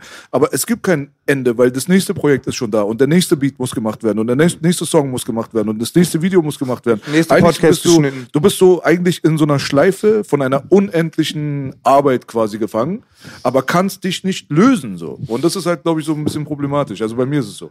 Du, weil du, äh, ich musste es erstmal wieder lernen. Ich hatte es komplett vergessen, was das ist, einfach nichts zu machen. Und nichts zu machen ist fucking geil. Am Strand zu sitzen und die Wasserfarben anzuschauen, ja. Apropos Strand, Ja. eine lustige Geschichte. Hatte ich vor einigen Tagen gesehen, na klar, als ich mich vorbereitet habe. Du hattest die Leute, das sagt, sagt dieserjenige Denunziant, wir nennen sowas eine Snitch, der diffamiert dich da im Fernsehen oder scheißt dich an auf Deutsch auf dem WDR live. Der sagt, du hattest irgendeinen Trick, das war so eine Insel, auf so einer wäre ich mal gerne. Ähm, die, blaues Wasser, riesige Lagunen, riesige Klippen. Und die waren alle, wo alle Leute, die in deiner Organisation mitarbeiten konnten, wurden von der Wahl gestellt, die Klippe runterzuspringen. Und alle sind runtergesprungen, weil sie dich beeindrucken wollten. Du hast aber die eingestellt, die nicht gesprungen sind. Stimmt das auch? Das stimmt so halb. Also Okay. erstmal ist, ist da echt was in der Story, aber die sagen, die Klippe war zwölf Meter und ich sage eher so acht und ich fand das nicht so schlimm, aber sie mussten so ein bisschen rausspringen, also schon so einen Meter nach vorne oder zwei, damit sie nicht auf dem Felsen landen. Also Risiko, Hashtag. Klar, und die Leute, die Risiko eingehen sollten, die mussten springen und die, die aufs Kapital achten, die durften nicht springen. Aber das habe ich jetzt nicht jedes Wochenende gemacht. Das war nur in zwei Fällen. Okay. Und die haben die, wirklich die richtige Entscheidung getroffen. Der eine, der musste, ist und der eine, der nicht sollte, ist oben geblieben. Ja, krass, Wurden eingestellt. krass. Eine der größten Fragen, die wird Onkel Bela später in den Fanfragen lesen. Es wird immer, meine Fans schreiben ganz oft auch immer dann private Nachrichten mir an die Fragen, weil die auch noch hängen geblieben sind als ich. Und die fragen alle bei dir Kokain. Würde ich nie so respektlos fragen, wir haben hier riesigen Respekt. Ich frage Ja. dich einfach mal, ähm, hast du viel Kokainkonsum erlebt? Hast du selber konsumiert? Ich kenne, ich weiß, dass in diesen Kreisen sehr viel konsumiert wird, aber du bist natürlich nicht mehr, das ist ja schon die Elite. Also da hätte meine, die Leute hätten da gerne auch mal ein Bild von. Also ich, kenne mich mit Koks gut aus, kann ich sagen. Hab mein, äh, ja, hab auch früher etwas gedealt, das muss ich auch sagen. Das ist auch, Auch bekannt. noch? Ja, aber das war aus einer rein wirtschaftlichen Überlegung. Wenn ich die Scheiße schon nehme, möchte ich mindestens drei bis fünfmal so viel Gewinn machen wie mein Konsum. Okay. Du hast auch konsumiert, ja? Ja, ja, klar. Und ähm, das hat dann aber aufgehört, sobald ich nicht mehr, sagen wir mal, in diesem universitären, entspannten Umfeld war. du hast ja keinen Job, du musst nur lernen, ja, das ist ja kein Job. Du kannst noch ein bisschen Geschäft machen, das war meine Einstellung. Ich bin aber heute überhaupt nicht davon begeistert, weil das ist nicht immer bei den richtigen, das ist, landet nie bei den richtigen. Egal, ob sie für zahlen und es leisten können, ist scheißegal, das ist ein Scheißzeugs. Hat auch immer dieses Negative, war auch, nee, du warst ja reich, bei dir ist ja nicht, du hättest ja jeden Tag 100 Gramm Fischschuppen verschnabulieren können, das wäre dich ins Geld gegangen, wenn man eine Villa hat, die man einmal, einmal drin geschlafen hat. Aber, ähm, Ah, warte mal, deine Dealerzeit ist auf dem Campus, sagst du gerade. Ja, das war vorher. Ja, das war sehr früh. aber du warst ein Big Dog wahrscheinlich, du hast über Zoll und so, jetzt nicht kleinen Kapseln Nein, verkauft, das ne? war, das war äh, relativ übersichtlich. Aber ich hatte den, die Möglichkeit, da in die erste Liga einzusteigen und habe gesagt, Leute, das ist ja geisteskrank. Wie Die lange hast du nicht wenigen, mehr konsumiert? ähm, das sind jetzt 23 Jahre. 23 Jahre clean. Ja, ja. Der einzige, wo ich den Witz nicht, eigentlich nicht wiederholen darf, weil ich ihn so oft gemacht habe, mit Kokain aufhören, ist einfach, habe ich schon tausendmal gemacht. Er lacht noch, er kennt ihn nicht, aber ist ja kein Witz. Riesenrespekt. Danke dir. Riesenrespekt. Danke Wie lange dir. warst du den Teufel verschollen? Äh, äh, off and on, weil es war auch monatelang nichts, äh, zwischen 16 und äh, 27. Ja.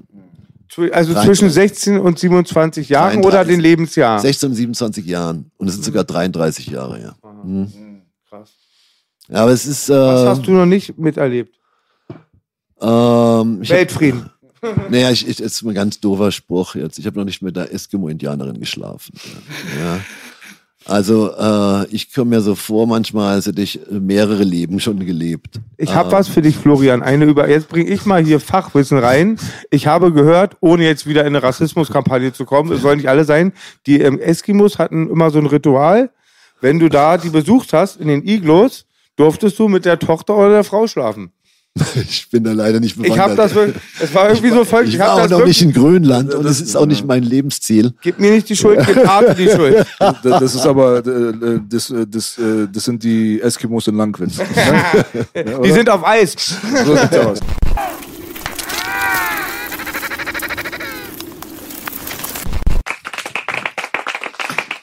We are back. We are back again. Florian, ähm, was mich wirklich sehr interessieren würde, jetzt hat man mal endlich mal einen Fachmann vor sich, würde ich nur bitten, die Kopfhörer aufzusetzen. Ähm, die Historie von Money, so, das ist, das ist ja eine Sache, so, da kann man wahrscheinlich nicht sehr viele Leute fragen, äh, die geschulter sind als du. Ja, äh, diese ganzen Geschichten, die wir so mitbekommen haben, die, die Historie der Banken damals, Mittelalter und so weiter, will ich jetzt gar nicht so aufrollen, aber prinzipiell ist für mich das interessanteste äh, Kapitel, ehrlich gesagt, so die Gründung der Federal Reserve, die Geschichte mit der Gold- und Silberdeckung, was den US-Dollar angeht und das Fiat Money.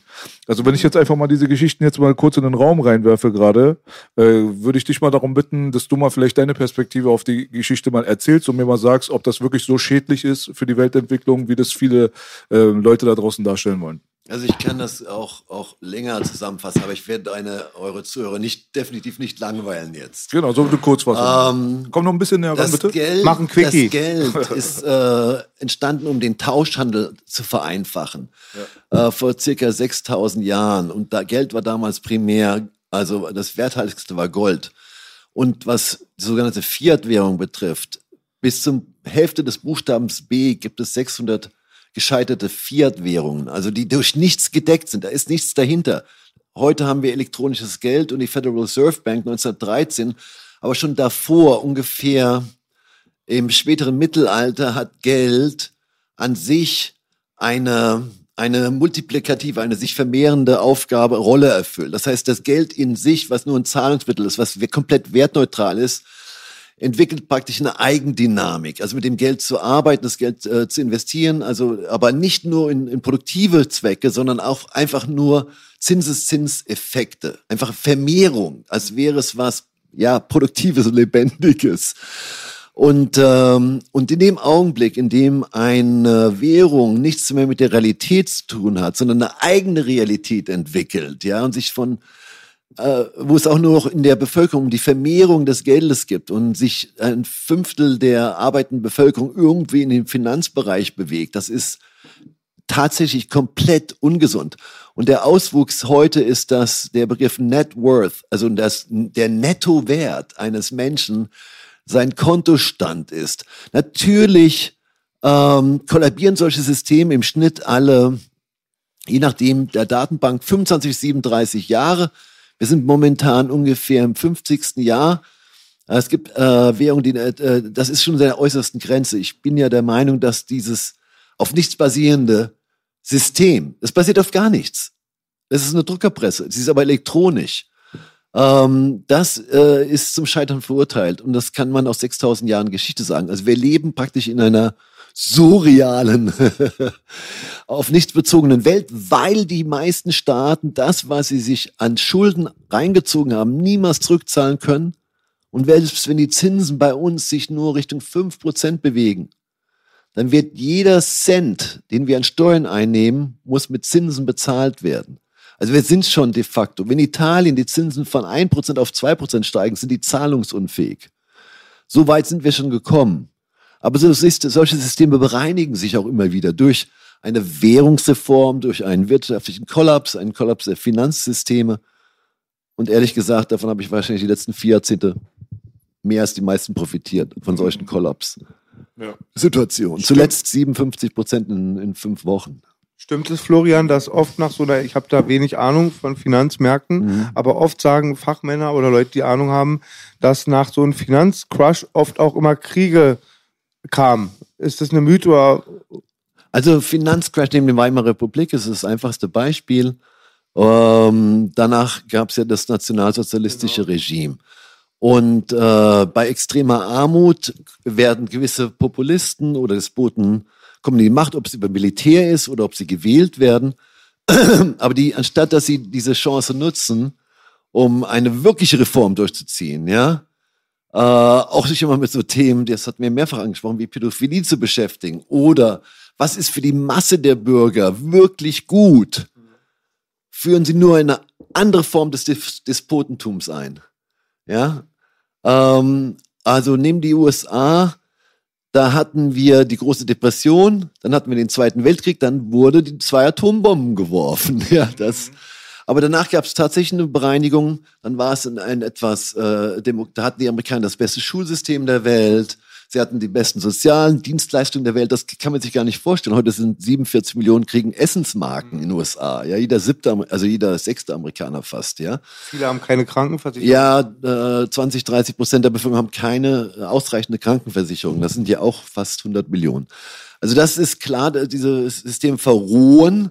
Dann gibt es auch diese, diesen Pyramidenwechsel. Dann ähm, geht das von der Elite, wird es wieder umverteilt, etwas mehr in die Breite. Das kann man sich heute gar nicht vorstellen, weil Eliten so unvorstellbar mächtig erscheinen. Aber irgendwann geht's dem Bürger an den Sack. Ja, er, äh, und ich kenne es nicht anders. Das ist die, das ist die Geschichte unseres, unser, das sind einfach Zyklen. Und die wiederholen sich. Die werden sich in tausend Jahren noch wiederholen. Nur diesmal ist es auch ein starker digitaler Wandel, den haben wir natürlich auch. Ähm, und wir haben wahrscheinlich auch leider ein Zeitalter von Fehlinformationen. Aber das ändert nichts daran, dass deine Zuschauer oder meine spüren, was authentisch ist. Oder die spüren auch irgendwie, dass was stinkt. Die können es nicht genau festknallen. Die können es nicht auf den Punkt bringen. Aber das ist ja mein Geschäft. Ich hätte mal eine Frage an euch beide. Das ist mir immer sehr fremd, wenn es um diese Edelmetalle gibt. Ich verstehe vollkommen die Macht des Stahls. Nicht nur, weil ich Conan gesehen habe, nein, weil Stahl, Stahl ist Industrie, Stahl sind die Schwerter, Stahl sind die Boote, verstehe ich Stahl alles. ist Carsten. Genau, Stahl, Öl verstehe ich, Maschinerie. Wie kam die Macht des Goldes zustande? Wisst ihr das? Weil Ja. das ist ja für einen Mensch, wenn er nicht, also es hat ja keinen Wert, es hat Wert, jetzt, aber ihr wisst, was ich meine, keine Funktion. Jein. Ähm, Gold und Silber haben eine Funktion als Schmuck schon seit Ewigkeiten. Äh, und Silber hat 6000 industrielle Anwendungen. Das darf man nicht vergessen. Ist auch in jedem Handy zum Beispiel drin. Das wissen wenige. Ähm, Gold hat auch äh, Industrieanwendungen, ist aber nur 12, 13 Prozent der Produktion. Also es hat sicherlich einen Wert und es hat natürlich einen extremen Verknappungswert. Ja, Äh, du könntest heute, wenn du den gesamten Goldbestand, ich glaube, es sind 200.000 Tonnen werden pro Jahr maximal 2.800 bis 4.000 je nach Quelle produziert. Das hat seinen Wert. Genau wie Bitcoin ist ja, das ist ja, hat ja keinen Zweck, also kann man keinen Schmuck draus machen. Also Aber die Faszination, wieder unterbrochen, die Faszination des Edlen, meinst du, war, wie ich es mir gedacht habe. Ja, klar. Okay. Der, das ist eine gewisse Faszination. Das ist eine Verknappung, die kann nicht äh, endgültig und endlos ge äh, produziert, geschaffen werden. Die Produktionskosten sind auch relativ hoch mittlerweile. So wie beim Schürfen bei Bitcoin. Ähm, und wenn sich das Geld so künstlich aus dem Nichts vermehrt, irgendwann verliert es an, an, an, an Wert. Aber so Sachen, die knapper sind wie Bitcoin oder Gold, die steigen überproportional. Das sind Vorboten eines Währungskollapses. Ja, wenn diese Sachwerte enorm im Wert steigen, zeigt das, dass man dem Geld nicht mehr traut. Ja, dem Euro und dem Yen und dem Dollar natürlich. Ja, Also kann man schon davon ausgehen, dass du das äh, Problem, dass das Geld an und für sich nicht in irgendwas Materiellem gedeckt ist, wie damals Silber und Gold, als A, als Problem empfindest? ja hundertprozentig, weil äh, was nicht irgendwie gedeckt ist, also die Linken landen, landen das in ihrem Wahlmanifest, äh, die, nee, die Grünen, dynamische Schulden. Ich heiße gerne, ich hätte gerne dynamische Schulden. Was what the fuck ist das? Was? Dynamische Schulden, ja. Das bist du, Kenny. ja, genau. Gib mir dynamische Schulden. Ja, das heißt, ich muss sie nicht zurückzahlen oder was bedeutet das? Genau. Ähm, und 1971 unter Nixon wurde dieser Goldstandard endgültig abgeschafft äh, mit der äh, Schaffung der äh, amerikanischen Zentralbank, die heute eigentlich äh, sollte ja Inflation bekämpfen und Arbeitslosigkeit. Das ist ihr eigentlich nie gelungen. Aber sie sichert heute, äh, dass die Börsen nicht fallen und dass die Reichen reicher werden. Wenn die Börsen fallen und die Anleihen fallen, dann gibt es einen Bailout der Reichen und der Superreichen. Und ein bisschen was wird auch in die Bevölkerung gespült mittlerweile. Aber es ist nur ein Sys- eine Systemerhaltung. Und wir sind in so einem perversen Spiel, äh, in dem äh, die ein, ein Prozent der Bevölkerung in den USA 70 Prozent, 80 Prozent aller Güter äh, besitzt. Eben, Leute, das ist nicht gesund. Ja, das ist Black Lives Matter. Das ist Occupy Wall Street. Das sieht man, das sieht man auch an der am großen Short Squeeze, an Robin Hood und allem. Also nicht alle finden das toll. Und du kannst nicht endlos ähm, die sowieso Privilegierten noch privilegierter behandeln und meinen, dass das ewig gut geht. Auch bei uns in Deutschland nicht. Ja, das ist, das ist sowieso auch so ein Witz, der da draußen stattfindet, irgendwie, wo die Leute eigentlich normalerweise sehr schnell durch, durchschauen müssten. Dass man weiß, dass die, das OSF 220, 320 Millionen in Black Lives Matter investiert hat, die Ford Foundation über 100 Millionen, diese ganzen Ties zur CIA und so weiter sind mittlerweile bekannt. Die steckt nicht irgendwo Geld rein, weil die irgendwie voll die netten Menschen sind. Und dann siehst du deren Funktionäre, die sich Sozialisten, Marxisten nennen, sich vier Millionen irgendwelche äh, Real Estate Sachen kaufen. Das ist halt alles so eine Sache. Was du auch gerade angesprochen hast mit diesem dreckigen Spiel, das hat mich auch so ein bisschen dran erinnert, wo du sagst, die Federal Reserve oder die Zentralbank war eigentlich dafür da, um halt diese Inflation zu regulieren und so weiter. Und äh, die UNO und die NATO wurden ja auch dafür gegründet, dass keine Kriege mehr auf der Welt stattfinden. Und seitdem weiß man ja, was alles so passiert ist. Ne? So äh, im Falle von Japan zum Beispiel auch wegen den Atombomben, die du dort Ja. angesprochen hast, also direkt danach, mal abgesehen davon, dass es vollkommen unnötig war. Ja, Klar. zu dem Zeitpunkt diese zwei Atombomben auf diese Nation zu werfen, die hatten schon kapituliert quasi. Genau. Ja. Hat man es trotzdem gemacht und hat dann irgendwelche Reparationszahlungen verlangt und äh, Zinssätze, glaube ich, von 40 Prozent oder so, die diese Nation in den eigentlich unendlichen Ruinen getrieben hat. Da konnte man gar nicht raus und das wusste man, was man damals tut. Und deswegen ist es ein perverses Spiel und das sollte man auch so benennen, finde ich so. Ja, es ist ähm, äh, Finanzkapital und Militärterrorismus und die gehören zusammen. Und die werden auch bespielt perfekt. Äh, Der militärisch-industrielle Komplex. Ja, ich sag dir ja, der militärisch-industrielle, finanzielle, technologische Komplex, das muss man jetzt sagen. Es sind vier Faktoren, Belasch, nicht mehr zwei. Hört dem Mann zu, er weiß, wovon er redet. Das weiß ich wirklich. Ja, ja, das ist es halt so. Und die Sache mit der Kryptowährung, siehst du das als äh, was Gutes? Also dezentrale Kryptowährung, die sich äh, wie äh, Bitcoin nur moderat vermehrt, äh, die ein gewisses Maß an Anonymität hat, ist definitiv befreiend. Also deswegen bin ich dafür. Das ist liberal. Aber aus der 6000-jährigen Geldgeschichte kenne ich äh, kein Beispiel, wo man längerfristig eine aufkommende Parallelwährung geduldet hat. Also ich würde darauf tippen, dass irgendwie in den nächsten ein bis zwei Jahren ein Angriff auf Bitcoin kommt oder Kryptowährung oder eine schwere Regulierung, eine schwere Besteuerung. Das kann das auch, kann auch dazu führen. Aber die Zentralbank Amerikas hat doch schon gesagt, wir wollen das regulieren. Eigentlich wollen wir das nicht haben. Christine Lagarde bei der Europäischen Zentralbank hat genau dasselbe gesagt. Die Chinesen stehen kurz davor, es zu verbieten. Die Inder werden es verbieten. Bei den Japanern finden es auch nicht gut. Es erlaubt, desto größer Bitcoin wird, die sind ja schon so groß wie Facebook, desto gefährlicher wird das. In Venezuela in der Krise wurde viel mit Hash, äh, sorry, ähm, mit Dash bezahlt, ja. Also das, diese, diese Kryptowährungen sind teilweise glaubwürdiger als die Nationalwährung. Wer will die Konkurrenz? Das ist, das sind Todfeinde der Eliten zum gewissen Maß. Andererseits müssen die Eliten wie Mastercard sich da auch mit drauf einstellen. Vielleicht wird's ja nicht morgen verboten oder reguliert. Also das ist ein ongoing battle. Wir werden sehen, ob es zum Eklat kommt. Das ist, ja, das ist sehr interessant, weil das hätte ich nicht gedacht, dass du das so siehst, dass das äh, quasi eine Gefahr für die elitäre Finanzstruktur darstellt. Natürlich. Ich dachte, die kontrollieren das zum größten Teil. Ja, das, äh, es gibt äh, Quellen innerhalb der Bundesbank und ich habe auch andere Quellen innerhalb der Elite, die sagen, wir wissen jetzt schon, wo 80 Prozent, wer 80 Prozent der Kryptoeigner sind, ja, und die kriegen wir alle an Scheffel mit äh, Steuerverfahren und so Späßchen, ja. Also die machen sich da schon extreme Gedanken drüber. Aber wenn du jetzt hier äh, der König von Kreuzberg wärst und es gibt, es gibt die Kreuzberg-Währung, das Kreuz, ja, und dann kommt einer mit so, einem, so einer Apfelwährung, findest du das cool? Hm, verstehe. Ja, ja, Sehr uncool. Der soll sich verpissen aus meinem Viertel. ja, verstehe. Okay? Äh, Was ist dann mit der, aber trotzdem Problematik, die wir vorher angesprochen haben, dass da ja natürlich dann irgendwo auch keine Wertdeckung da ist. Auch bei Kryptowährungen, Du oder? hast, es ist ein guter Gedanke, den du aufgreifst. Ähm, es beruht auch auf Vertrauen, auf, auf der Sicherheit der Blockchain, äh, dass diese Sachen nicht geklaut werden, dass die Börsen nicht kollabieren, ähm, dass sie vor allem nicht verboten werden. Nein, das ist ein Vertrauenswert, äh, der immer beliebter wird. Äh, und solange Zentralbanken und Regierungen über ihren Verhältnissen leben und, und schwarze Löcher schaffen von Defiziten, müsste das weiter steigen. Aber es ist halt mittlerweile sehr aufmerksam, zunehmend potent und zunehmend gefährdend für die, ja, die Bankster-Elite, ja. Okay. Ähm, wa- was ist deine Einschätzung zu der Sache, was mit GameStop passiert ist am Finanzmarkt? Was war GameStop, Bela? Vielleicht kann dir Florian das mal ein bisschen Okay. äh, Okay. einfach erklären für unsere Ich Zuschauer. versuche es ganz einfach zu erklären. Ähm, das hat mit dem Begriff Leerverkauf und Short-Selling zu tun. Ähm, die mit die erfolgreichsten äh, äh, Investoren der, der letzten 100 Jahre. Das fing an mit äh, äh, J Joseph Morgan, äh, Pierpoint Morgan, JP Morgan, der hat in der Krise von 1929 so eigentlich sein Vermögen verdient.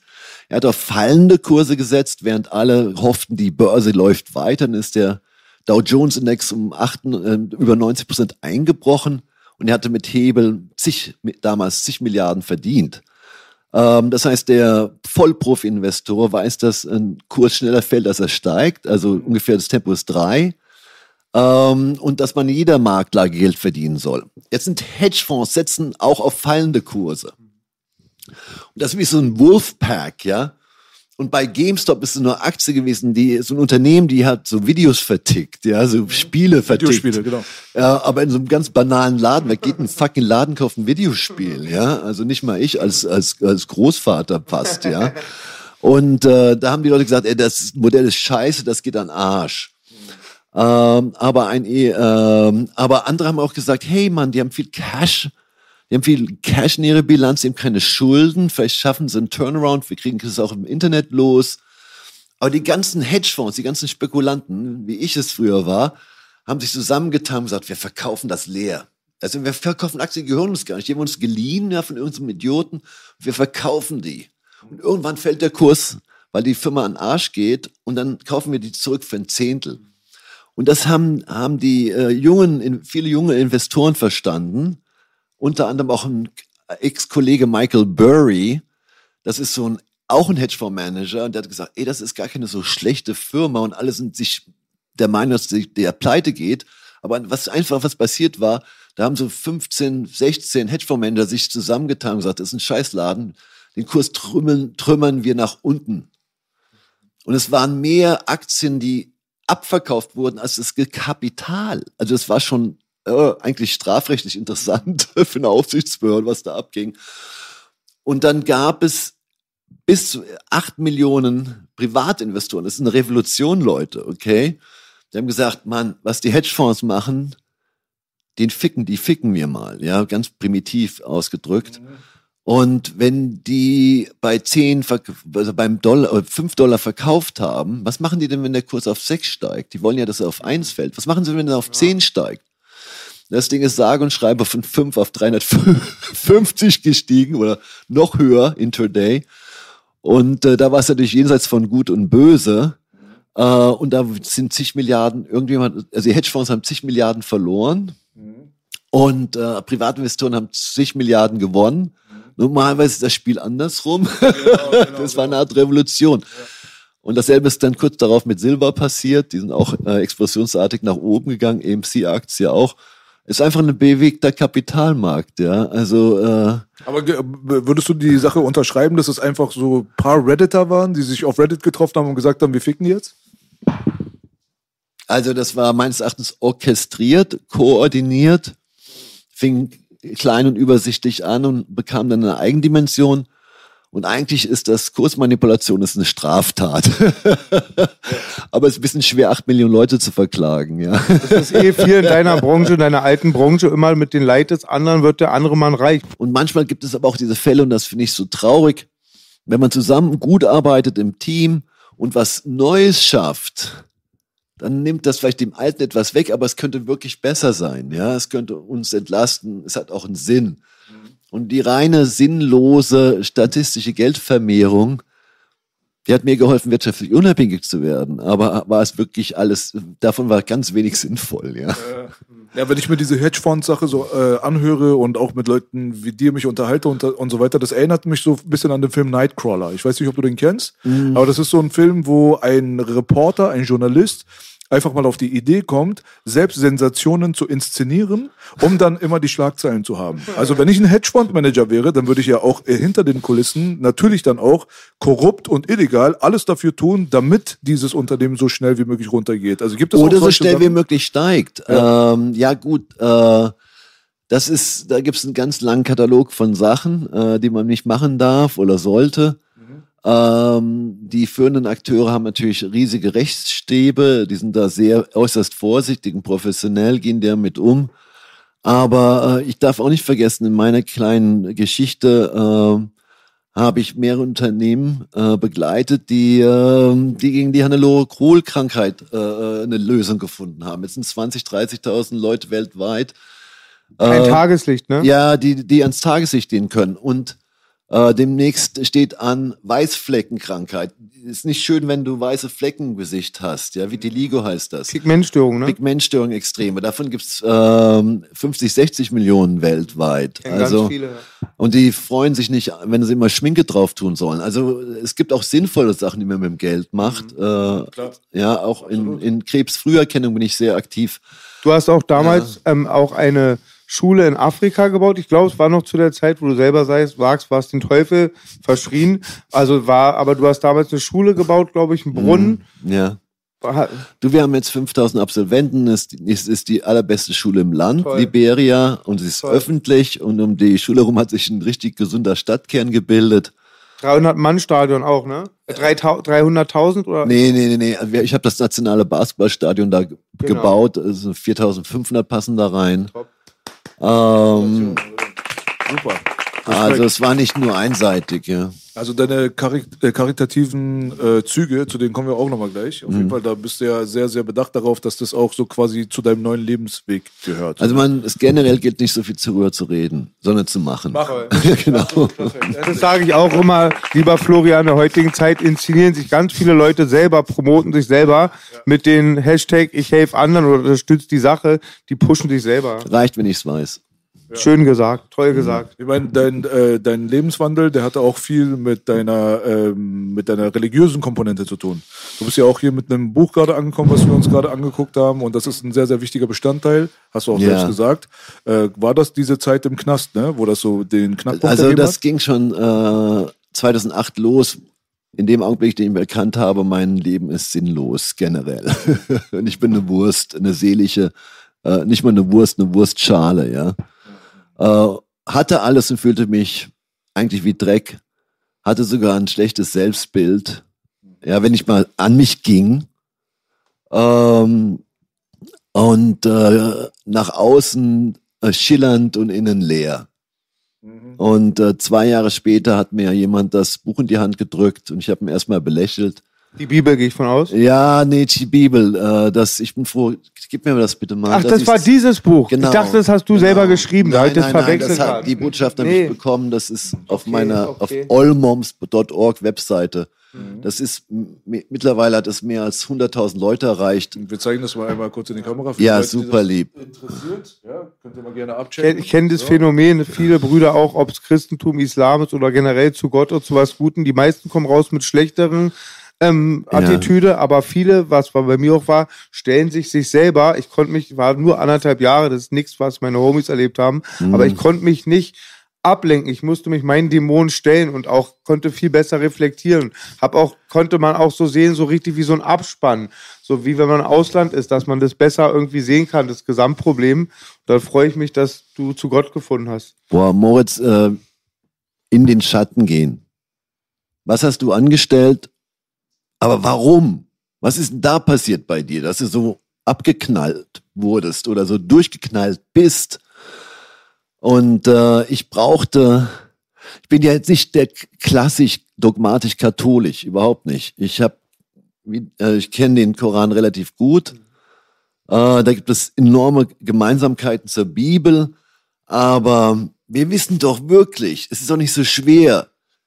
Wir wissen doch, was stinkt. Wissen auch, was okay ist. Und da, und da ist so viel Lärm. Und können wir uns, können wir uns in, in den Spiegel schauen nach dem Gespräch. Dann haben wir nur Dummsinn verzapft und Ego und Pseudo-Identität. Äh, und uns abgeklopft, wie geil wir waren als Gangster. Ja? Fuck that. Oder Drogenkurier oder irgendein Scheiß, ja. Also, ähm, und äh, dieses kleine Buch Marias, das ja vorher selber aufgemacht. Und du hast eine wahnsinnig gesegnete Botschaft bekommen. Und bei mir war die Botschaft heute früh, ich schaue mir nur das Bild an und denk mal drüber nach, ich weiß nicht, was ich hier soll heute unbedingt, was, was passiert. Aber die Botschaft war, ach, sei ehrlich und erwähne mich. Fertig. Ja. Es hat auch unglaublich gepasst zu meiner Frage, die ich gestellt habe, äh, wo ich dieses Was, Buch aufgemacht genau, du habe. hast mir nicht gesagt, welche Frage Genau, du gestellt äh, hast. Werde ich dir auch nicht. Okay, da, ja, Aber behalt's für dich. Wir dürfen auch, wir müssen nicht alles offenlegen. Nee, ja, wir dürfen Spaß. auch. ich rede gerne dar äh, danach dann äh, mit dir darüber. Aber Ja. äh, das, also ich bin auch äh, der Meinung, dass eigentlich jedes Ventil, was äh, einer Person dazu hilft, die Schwelle zu überschreiten, um da einen äh, Sinneswandel oder was auch immer Wort. zu erreichen, dann- dann ist es auch in Ordnung. Also bei dem einen oder anderen ist es nicht die Religion. Viele Leute verstecken sich hinter der Religion, die praktizieren nicht wirklich das, was eigentlich äh, den Kern ausmacht, sondern benutzen das halt so, so ein bisschen wie eine Werbefläche, um anerkannt zu werden oder dazuzugehören oder einfach irgendwie so, so ein moralisches Ding über dem Kopf zu haben, was hey, du bist ein guter Mensch, okay, alles klar. Aber wenn es dir wirklich geholfen hat und äh, man merkt, dass du halt auch wirklich eine, du hast ja eine dokumentierte History von Klar. Geschichten, die nicht so geil sind. Und jetzt hast du. Außer für Gangster-Rapper. ja, ja, jetzt bist du derjenige, der irgendwo irgendwelche Stadien baut und Schulen und seine Kohle irgendwo reinsteckt, wo es anderen Leuten, die nicht so viel Kohle haben, äh, so, dass es denen nützt und so weiter. Und wenn das irgendwie Teil deines Ventils war, mein Gott, ich kann gar nicht aufhören zu klatschen. Ja, toll gesagt. Und ich finde sowieso bei Religion, das hast du recht, ich fand schade, bei dir im Internet ist 99 Prozent, wenn sich die Leute nach Wirtschaft befragen. Ich fand am interessantesten das über Jesus und alles, was du da geredet hast. Und weil ich noch sagen wollte, ist Religion ein bisschen ordinär, habe ich schon tausendmal gesagt, ist wie so ein Schwanz. Du sollst dein lieben, er sein, ich mein. Ich bete mein an, du dein, er sein. Aber ich will dein nicht sehen, sein nicht sehen, ist meiner, ist privat. Buddies, Buddies, egal wer wir sind, wir sind Genau. trotzdem Brüder heute. Und ich finde, das kann man auch in den Schriften auch die Überlieferung sehen, dass eigentlich, so wie ich das interpretiere, wenn man es Liebe interpretiert, das auch so sein soll. Es ist keine Gang. Ja, viele denken, es ist wie eine Gang. Es ist nicht der Fußballverein oder die Gang, es ist was Innerliches, was, in, was man innen drin spürt. Absolut. Ähm, zum Schluss würde ich gerne nochmal dazu kommen, wofür du äh, heutzutage stehst. Also wir haben ganz grob mal gerade angerissen natürlich, dass du versuchst mit deinem Geld, was du verdienst oder verdienen lässt oder wie auch immer, das halt in gemeinnützige Zwecke auch mal einfließen zu lassen. Das ist dir sehr, sehr wichtig. Aber du bist auch eine YouTube-Persönlichkeit geworden. Ja. Mit mittlerweile fast 250.000 Abonnenten und eine Menge, Menge Klicks im Internet. Und das Lustige ist, äh, wenn ich mir mal Recherche halber so ein paar Florian Homm-Dokus oder Clips oder so reingezogen habe, da wurde ich jedes Mal mindestens zehnmal unterbrochen durch die Florian Homm-Werbung. Also Gratulation dafür. Dein Advertisement funktioniert. Ja, also das hat keinen direkten Einfluss auf mein Vermögen und meinen Cashflow. Und äh, sämtliche Werbeerträge werden gespendet. Äh, ich glaube, ich bin nicht der, in diesem- im Finanzbereich zumindest der einzige YouTuber, Ich habe wo kein, jeder Cent gespendet wird. Ja, ich hab KS bei dir in der Werbung gesehen. Das passte ja mal gar nicht. ja du, das können wir nicht beeinflussen, wer da geschaltet wird. ja. Ja. Aber da bist du, was das angeht, äh, zufrieden, sag ich mal, mit dem, wie es jetzt gerade läuft finanziell, wo du dein Geld investieren kannst, mit diesem YouTube-Game und so. War das neu für dich? Musstest du dich da reinfuchsen? Also ich weiß nur eins, äh, ich habe das irgendwann mal mit, mit einem alten Geschäftsfreund besprochen. Er sagt, du bist so verdrahtet in den Mainstream-Medien, lass doch diesen YouTube und diesen Medienscheiß. Da habe ich gesagt, Leute, wacht mal auf. Meine damalige Freundin hat mir das auch gesagt, ich bin bescheuert, das war eine Starjournalistin.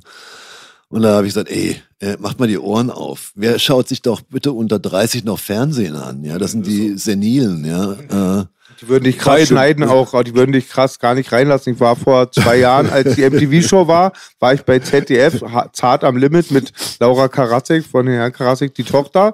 Und ich dachte mal, geil ist Fernsehen, jetzt mal Plattform. Und da habe ich auch, außer sexistische Witze über meine Ex, habe ich auch, auch viel so ein bisschen politisch geredet und also einfach nur so meiner Sprache, sie hatten drei Viertel geschnitten. Ich mache den Fernseher an, es waren drei Viertel raus. Richtig so. Deswegen ist schon toll in der heutigen Zeit, alles hat Vorteile, dass Leute auch wie du Plattformen haben, dass man einfach ungeschnitten reden kann, probieren kann. Absolut. Also, äh, was äh, auch sehr, sehr wichtig ist, ist halt du, äh, natürlich äh, wirfst du deinen Fokus auf positive Zukunft ja. in negativen Zeiten. Das Natürlich. Haben wir, das haben wir mit Ken Jepsen auch geha- gehabt, der Ja. vorgestern hier war. Das ist Geil. so, genau, Grüß ihn von mir. Genau, Cooler der hat auch Typ. nur gut von dir geredet. Auch Ja. nochmal Grüße zurück mit Sicherheit. Ähm, das Ding ist halt so, dieser positive Outcome, dieser Fokus auf das Positive in so dunklen Zeiten und so weiter, ist wahrscheinlich das, was dich durch deinen Knasturlaub äh, gebracht hat, wo du dich auch selbst umbringen wolltest, hast du ja, Ja, ja. auch erzählt. Also durch die schlimmsten ähm, wie nennt man das, durch die schlimmsten Täler. Tä- Täler, Ja. dann kommst du zu den höchsten Bergen, so nach dem Motto. Und wenn man sich das mal heute anguckt, was aber Leute, was heute los ist, dass die Leute halt äh, Lebensängste, Existenzängste, Angst vor einem Virus, vor dem Tod der Oma und Kein Klopapier. kein Klopapier, das, was das Allerwichtigste ist. Ja, so, äh, wenn man diese ganzen Sachen sich mal zu Gemüte führt, da hast du eine Sache gesagt, äh, die ich sehr, sehr gut fand, respektabel und auch sehr wichtig. Und zwar, dass die Leute auf ihre Gesundheit achten müssen. Nicht nur auf die körperliche Gesundheit, aber auch auf die seelische Gesundheit.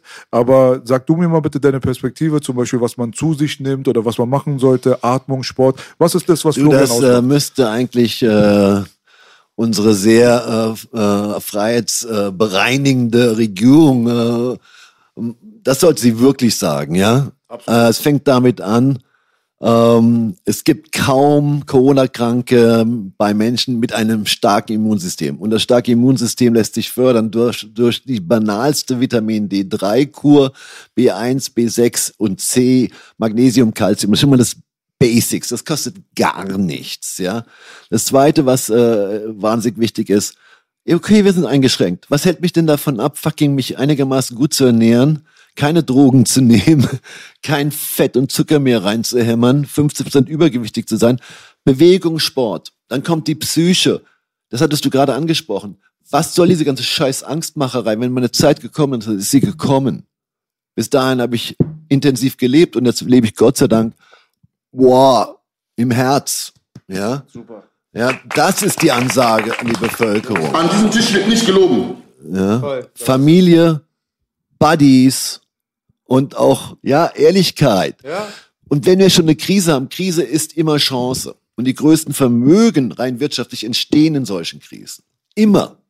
Ey, das ist auf jeden Fall ein sehr, sehr ähm, starkes Gespräch gewesen. Wir haben uns sehr, sehr gefreut, dass du gekommen bist, Florian. du Danke, hast eine Menge Belasch. zu Danke, erzählen. Moritz. Also auch Entschuldigung gerne nochmal. Also, ja, sehr gut. Sido kommt bald. ja, den hat er so ungefähr noch, noch öfter unterbrochen als dich. Aber das können wir auch nochmal korrigieren. Indem ich meinen Mund zu tackern. Also, so, also der Florian, der hat so viel erlebt. Äh, Ich bin mir hundertprozentig sicher, dass wir nochmal irgendwie uns in einem Jahr treffen könnten, nochmal schön. zwei Stunden sprechen Gerne. können und es wäre trotzdem immer noch interessant. Kannst du vielleicht mal kurz für die Leute da draußen aufschlüsseln, wie sie die Sachen unterstützen können, die bei dir in gemeinnützige äh, Vereine oder Zwecke oder was weiß ich, Ich nicht bin dir so anhand? dankbar. Ähm, das reicht schon. Da werdet ihr richtig weitergeführt. Es wird auch richtig erklärt.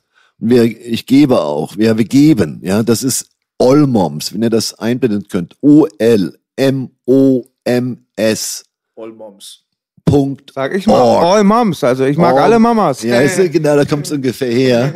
allmoms.org und da äh, ist auch die Erfahrung, es gibt wirklich zigtausende, die da ihr Leben verbessern konnten.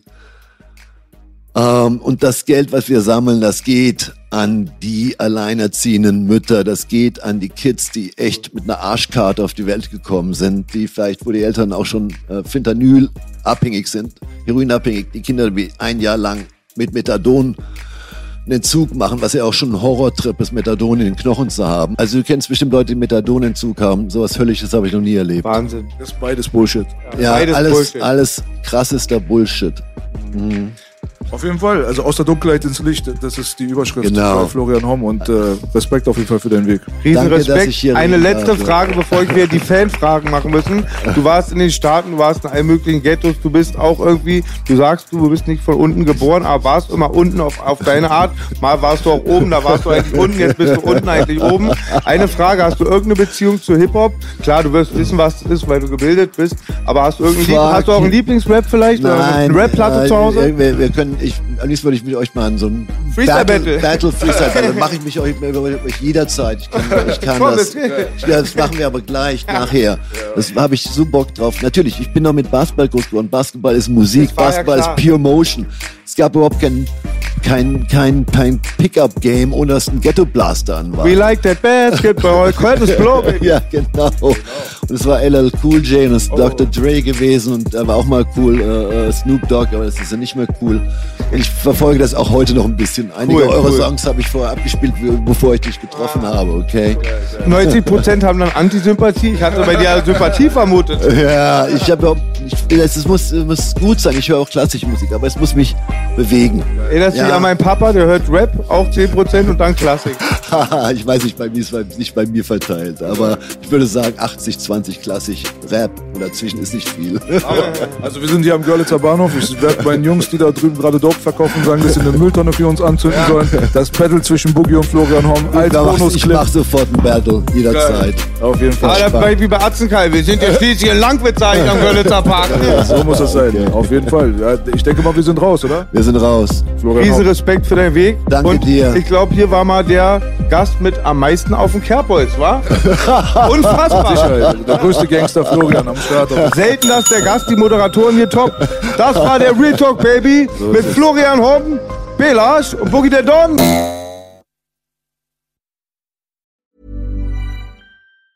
Hey, it's Danny Pellegrino from Everything Iconic.